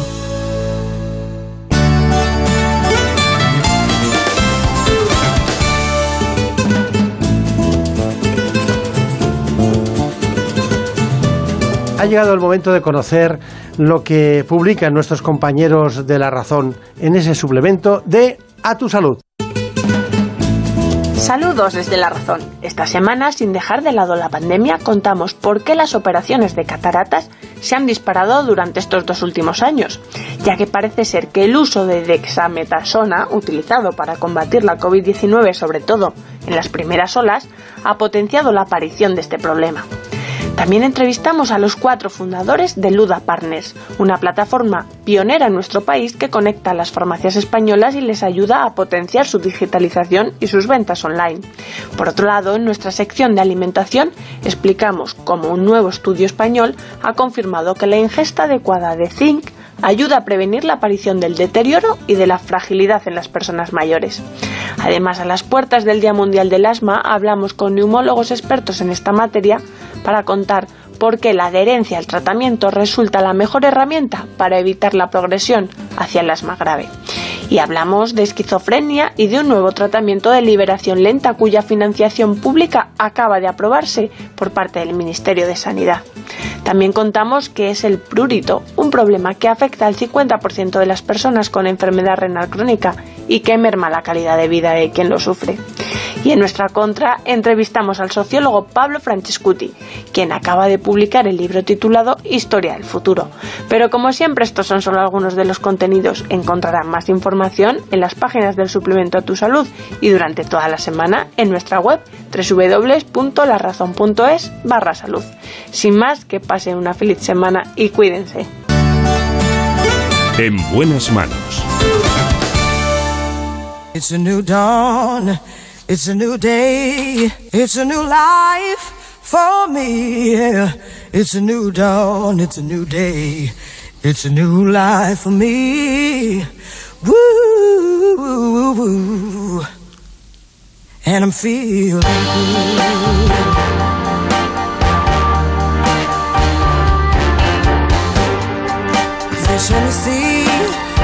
En este espacio ha llegado el momento de hablar de los trastornos por déficit de atención e hiperactividad. Lo vamos a hacer con un psiquiatra, precisamente infanto-juvenil. Trabaja en el Hospital Puerta de Hierro Majadahonda en Madrid y es experto en psicofarmacología, en trastornos de la personalidad y en conductas especiales. Se trata del doctor Hilario Blasco. En buenas manos. El programa de salud de Onda Cero. Dirige y presenta el doctor Bartolomé Beltrán. El trastorno por déficit de atención e hiperactividad fue descrito por primera vez en 1902 por el pediatra inglés George Steele. Es uno de los problemas psiquiátricos más frecuentes en la infancia y afecta a cerca de un 6% de los niños tanto en España como en el mundo. Y alrededor de la mitad continúa teniendo dificultades de adulto. Este trastorno se diagnostica y trata desde hace muchos años y sus causas siguen siendo una incógnita, aunque sin duda la genética es un factor de riesgo decisivo. Los principales síntomas son un exceso de actividad motora, impulsividad y dificultad para mantener la atención durante un tiempo continuado, lo que provoca alteraciones en el aprendizaje y en el comportamiento, además de una falta de autoestima e incluso depresión y ansiedad. Se suele diagnosticar en torno a los 7 años, pero en algunos pequeños se realiza antes, reduciendo el abandono de los estudios y evitando la aparición de trastornos psicológicos de adulto. Bueno, pues en esta mañana conocemos a un especialista que no ha estado nunca en el espacio, pero claro, Elena Fernández Puyol nos trajo este libro y dijo, Hilario Blasco Fontecilla es un...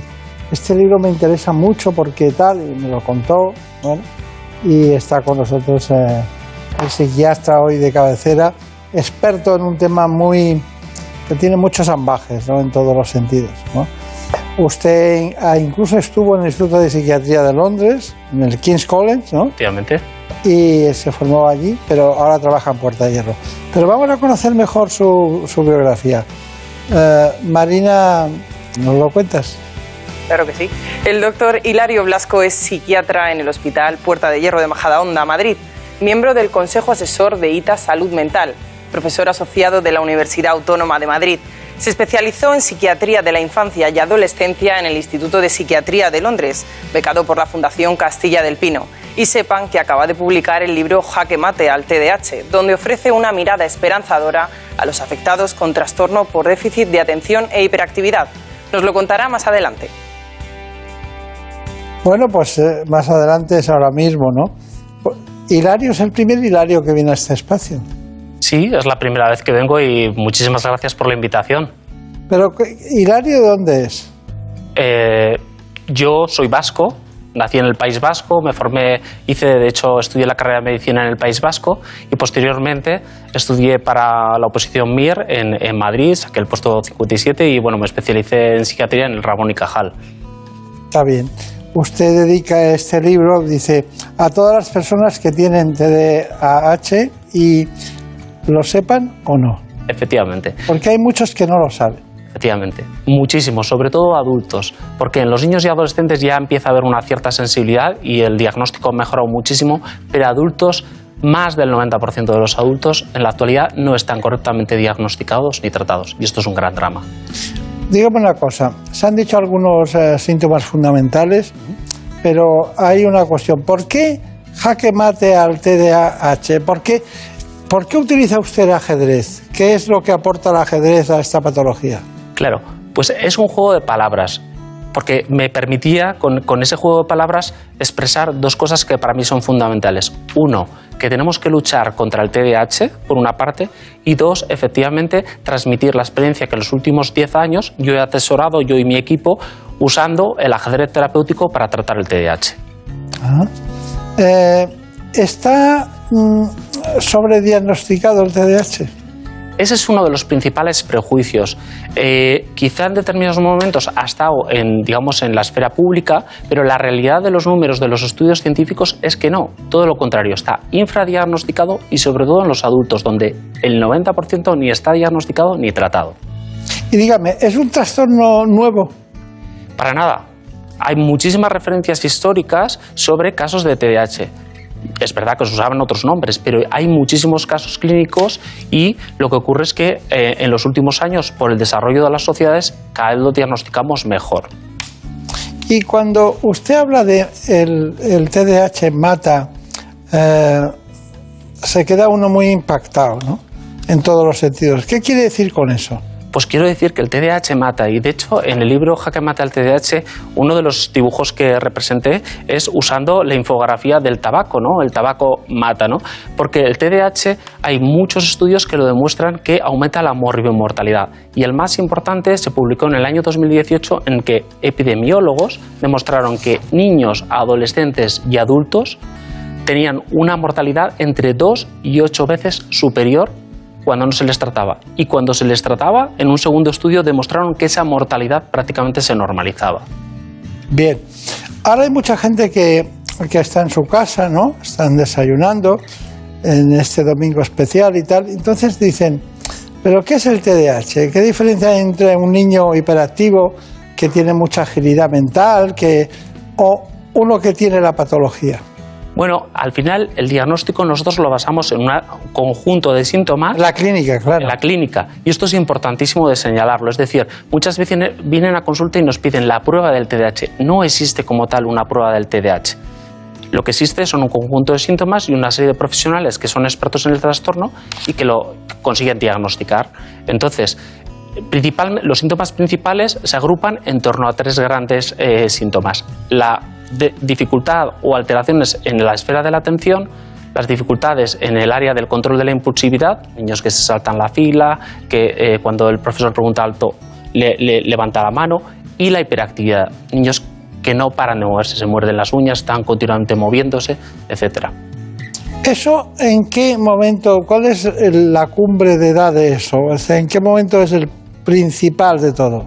Pues el TDAH es un trastorno del neurodesarrollo que luego puede continuar a lo largo de la vida, pero diríamos que la frecuencia máxima se da en la infancia y adolescencia. A partir de los 6-7 años se suele empezar a diagnosticar y luego es verdad que se puede diagnosticar incluso en la tercera edad, pero lo normal es en la infancia y en la adolescencia. ¿En la tercera edad? Sí, sí, sí.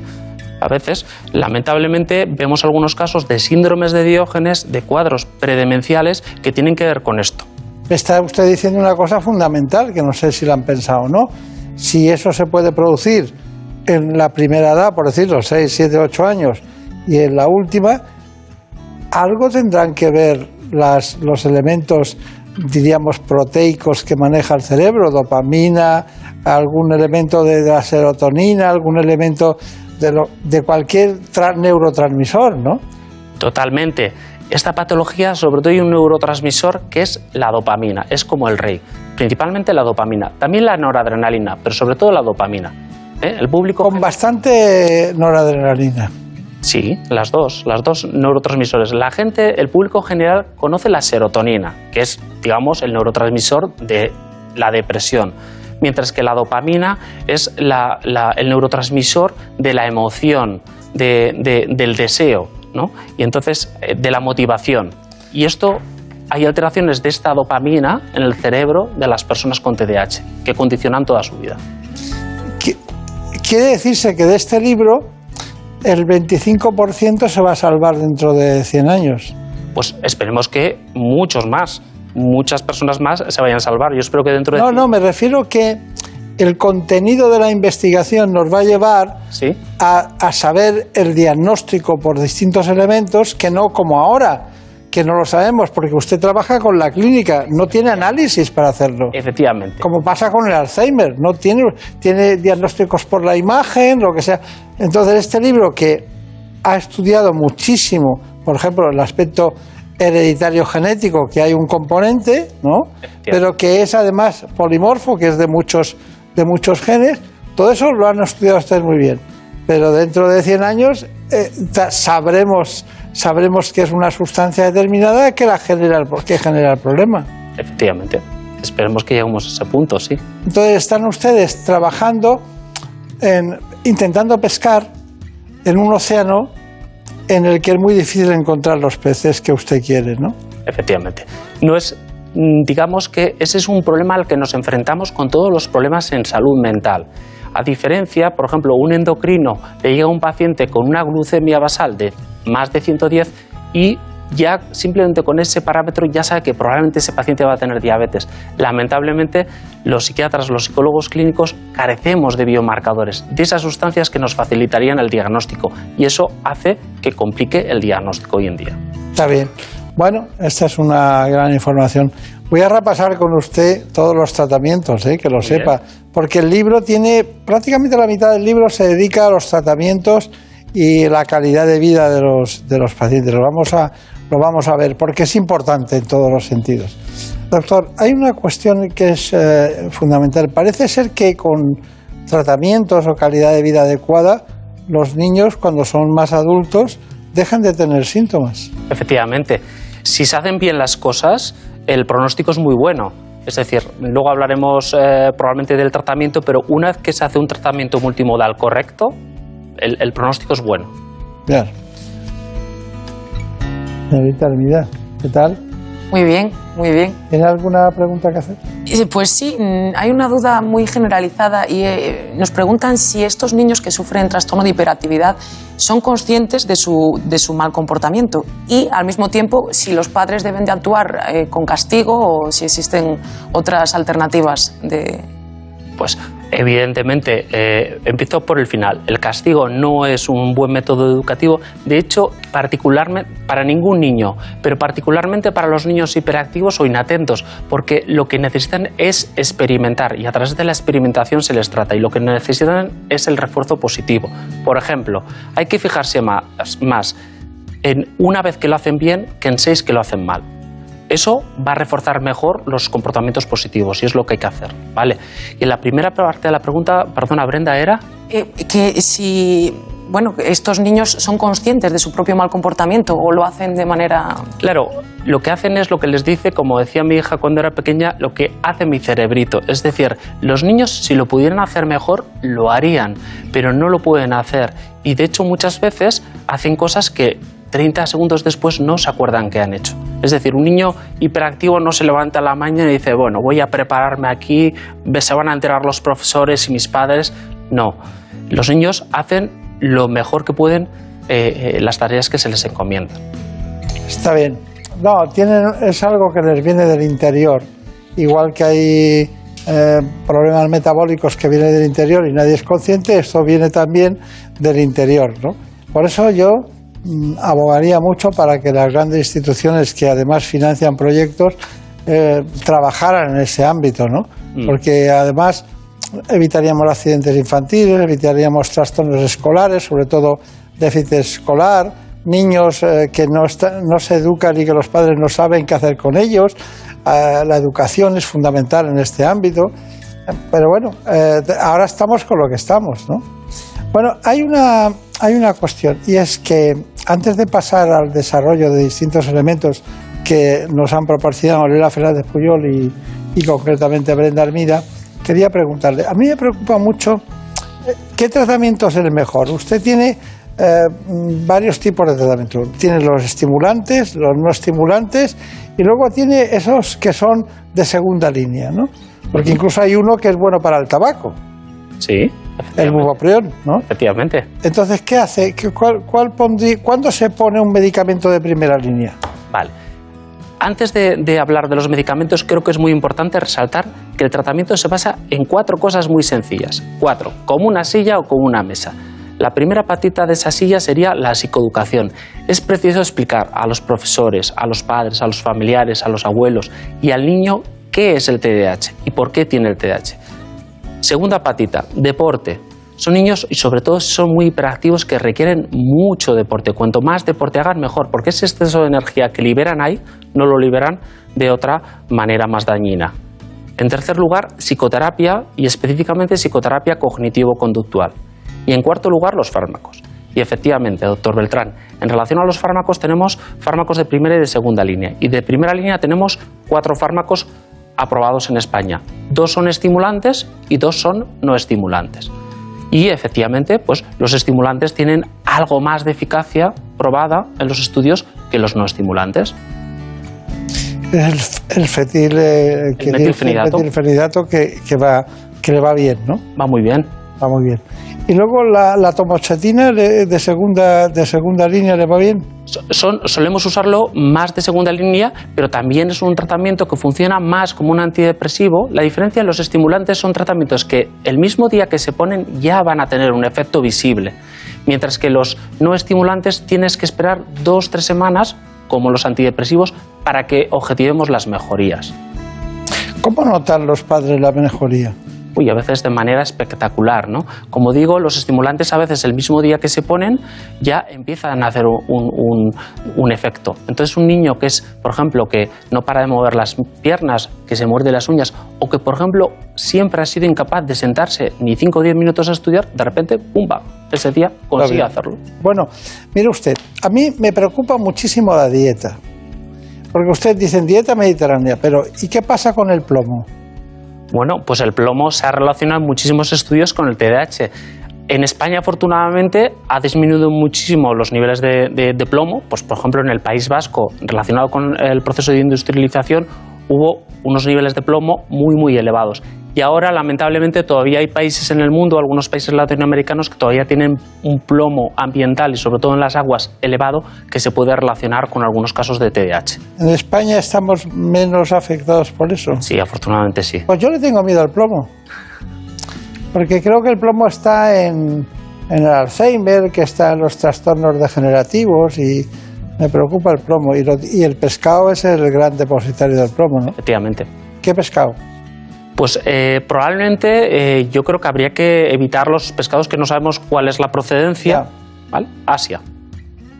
Eh, hay un tema y es que, claro, este asunto empezó con un libro que era eh, el TDA que usted ha sacado, ¿no? Bueno, entonces vamos a ver ahora qué información tenemos al respecto. Pues sí, porque ha llegado el momento de conocer in situ el proyecto del que le hablábamos. Jaque mate al TDAH. ¿Por qué utilizar el ajedrez como herramienta terapéutica? ¿Cómo son capaces estos niños y jóvenes de jugar a este deporte mental de concentración y estrategia? Lo vemos en el siguiente reportaje que ha preparado nuestra compañera Elena Fernández. Pues este proyecto surge un poco por casualidad, pero cubre una necesidad que yo tenía donde estaba trabajando, que era básicamente que los pacientes y los familiares no tenían acceso a psicoterapia. Entonces, en ese contexto, pues bueno, pues empecé a percibir que el ajedrez podía ser un arma terapéutica contra el TDAH. El ajedrez tiene muchísimas características que son extremadamente positivas, ¿no? En primer lugar, es un juego, lo cual lo torna eh, pues menos aversivo para ah, las personas, ¿no? Y para los chavales en un entorno terapéutico. En segundo lugar, es un juego ordenado hay que estar planificado, organizado. En tercer lugar, cada pieza tiene un valor diferente. Entonces, eh, esto, por ejemplo, a nivel de cálculo matemático, hemos visto que mejoran mucho las matemáticas los chavales que lo practican regularmente. Tienes estrategia, tienes que pensar también qué está pensando el contrario, es decir, teoría de la mente, etcétera, etcétera. Pues efectivamente, es- esto es exactamente lo que muchos padres les llama la atención. Mi hijo con TDAH hiperactivo, que en cualquier otra cosa, haciendo los deberes, es imposible. Y resulta que jugando al puede estar horas. Pues esto muchísimas veces es una observación y de hecho inicialmente fue una de las ideas que a mí me llevó a realizar este estudio. ¿Por qué? Pues porque tiene ese componente de motivación, lúdico, es un juego y esto es lo que les hace enganchar, ¿no? El ajedrez a mí me aporta concentración, eh, me ayuda a mantenerme tranquilo y además me gusta desde que era muy pequeño. A mí lo que me aporta el ajedrez principalmente es a la hora de organizarme y elaborar estrategias nuevas y planificarme proyectos míos o estudios o cualquier cosa que tenga. Gracias, María Montiel. Es muy edificante eso de ir a un hospital y que te acaben jugando al ajedrez con el psiquiatra, ¿no? Pero bueno, mire, le voy a decir un- una serie de cosas eh, a modo de conclusión. El TDA existe, ¿no? Totalmente. Bien. Es un trastorno del neurodesarrollo, ¿no? Totalmente, pero se prolonga a lo largo de toda la vida. Y es el más frecuente en la infancia. 4-8% de los niños en el mundo lo tienen. Es crónico. Eh, si no se hacen las cosas bien, sí. Si se hacen las cosas bien, diríamos que no. ¿Mata? Por supuesto, lamentablemente. Hasta podríamos decir que un tercio de los accidentes de tráfico se deben a esto y un 30-50% de la población reclusa tiene TDAH, muchos de ellos nunca fueron diagnosticados. Eh, ¿Está infradiagnosticado? Totalmente, en la mayoría de los países, quizá con la excepción de la costa este de Estados Unidos. Bueno, y que tiene la costa este, aparte de Carolina del Norte y del Sur. Bueno, pues eh, probablemente lo que suceda quizá pues por presiones eh, quizá curriculares eh, o por el deseo de, tener hijos perfectos, pues realmente la prevalencia, de, es decir, la frecuencia de pacientes que toman tratamientos para el TDAH supera el 10% en muchos sitios. Y sabemos, si sabemos que la prevalencia es 4 o 8%, hay pacientes que están tomando o personas que están tomando medicación sin tener que tomarla. Es una costa muy bonita esa. Pero bueno, aparte de por eso. El diagnóstico es clínico. Totalmente. Bueno, el tratamiento es multimodal. Totalmente. Los cuatro elementos que dijimos, psicoeducación, deporte, psicoterapia y fármacos. La ignorancia podemos decir que mata. Totalmente. Hay que tener mucho cuidado con las palabras. La ignorancia mata, efectivamente. Eh, y el TDAH no es una elección. Esta patología no es una elección. Totalmente. Se calcula que el 80-85% de la patología se debe a condicionantes genéticos. Y esto es importantísimo, porque muchas veces el paciente llega y lo que el, el doctor objetiva es que no solo el paciente tiene TDAH, sino que los padres muy frecuentemente también lo, lo, lo tienen. Y cuando empiezas a conocer más uh, familiares, te das cuenta que muchos hermanos lo tienen. Es genético. Y esto es importante porque nos permite desculpabilizar a los padres. Es decir, no están haciendo las cosas mal. Es decir, el niño no tiene TDAH porque ellos estén haciendo las cosas mal. Eso es muy importante, ¿no? Eso es muy importante porque los padres trasladan muchas veces al sistema educativo eh, el tema de que los niños tengan patologías que no se pueden cuando tienes un tumor lo ves, cuando tienes una patología eh, de un trastorno de cualquier otro tipo, un cáncer, lo ves, pero, pero esto mm, no se ve, ¿no? Como el Alzheimer. Bueno. Um, ¿Y la parte de la emoción? Es fundamental. Son niños generalmente muy sensibles y es muy, por ejemplo, en el apartado de la educación, es fundamental que los profesores consigan hacer clases emocionantes. Todos los alumnos lo van a, aprovechar, pero especialmente para un niño con TDAH, porque un niño, el proceso educativo, si no es tornado con emoción, va a ser extremadamente difícil que pueda continuar con el resto de compañeros. No podemos olvidar que el TDAH muchas veces va junto con comorbilidades como trastornos del aprendizaje, dislexias, dis discalculias. Entonces, si no tenemos un ambiente muy motivador a nivel educativo, esto va a ser terrible. Bueno, pues doctor Diario Blasco, Fontecilla, muchísimas gracias. Tiene usted dos apellidos muy interesantes para investigar, pero bueno, País Vasco, ya sabemos. Jaque mate al TDAH, ¿no? A, a la hiperactividad. Que tenga mucha suerte con el libro. Es un libro muy ilustrativo. No es solo un libro de medicina, sirve para todos los públicos, médicos, especialistas, el área de farmacia, el área también, como no, de todas aquellas personas que están interesadas en, son cuidadoras de este tipo de pacientes. Así que tenga mucha suerte y espero verle con la solución definitiva algún día. Esperemos que sea así. Muchísimas gracias. Vale, pues ya está, ya la tienen ustedes ahí. Nuestro psiquiatra de hoy en el Hospital Puerta de Hierro de Madrid, uno de los grandes, de los grandes hospitales, cada vez eh, con más solvencia en todos los sentidos. Un hospital que se anda muy bien, está muy bien organizado y al que tenemos un gran aprecio. Muchísimas gracias y hasta pronto.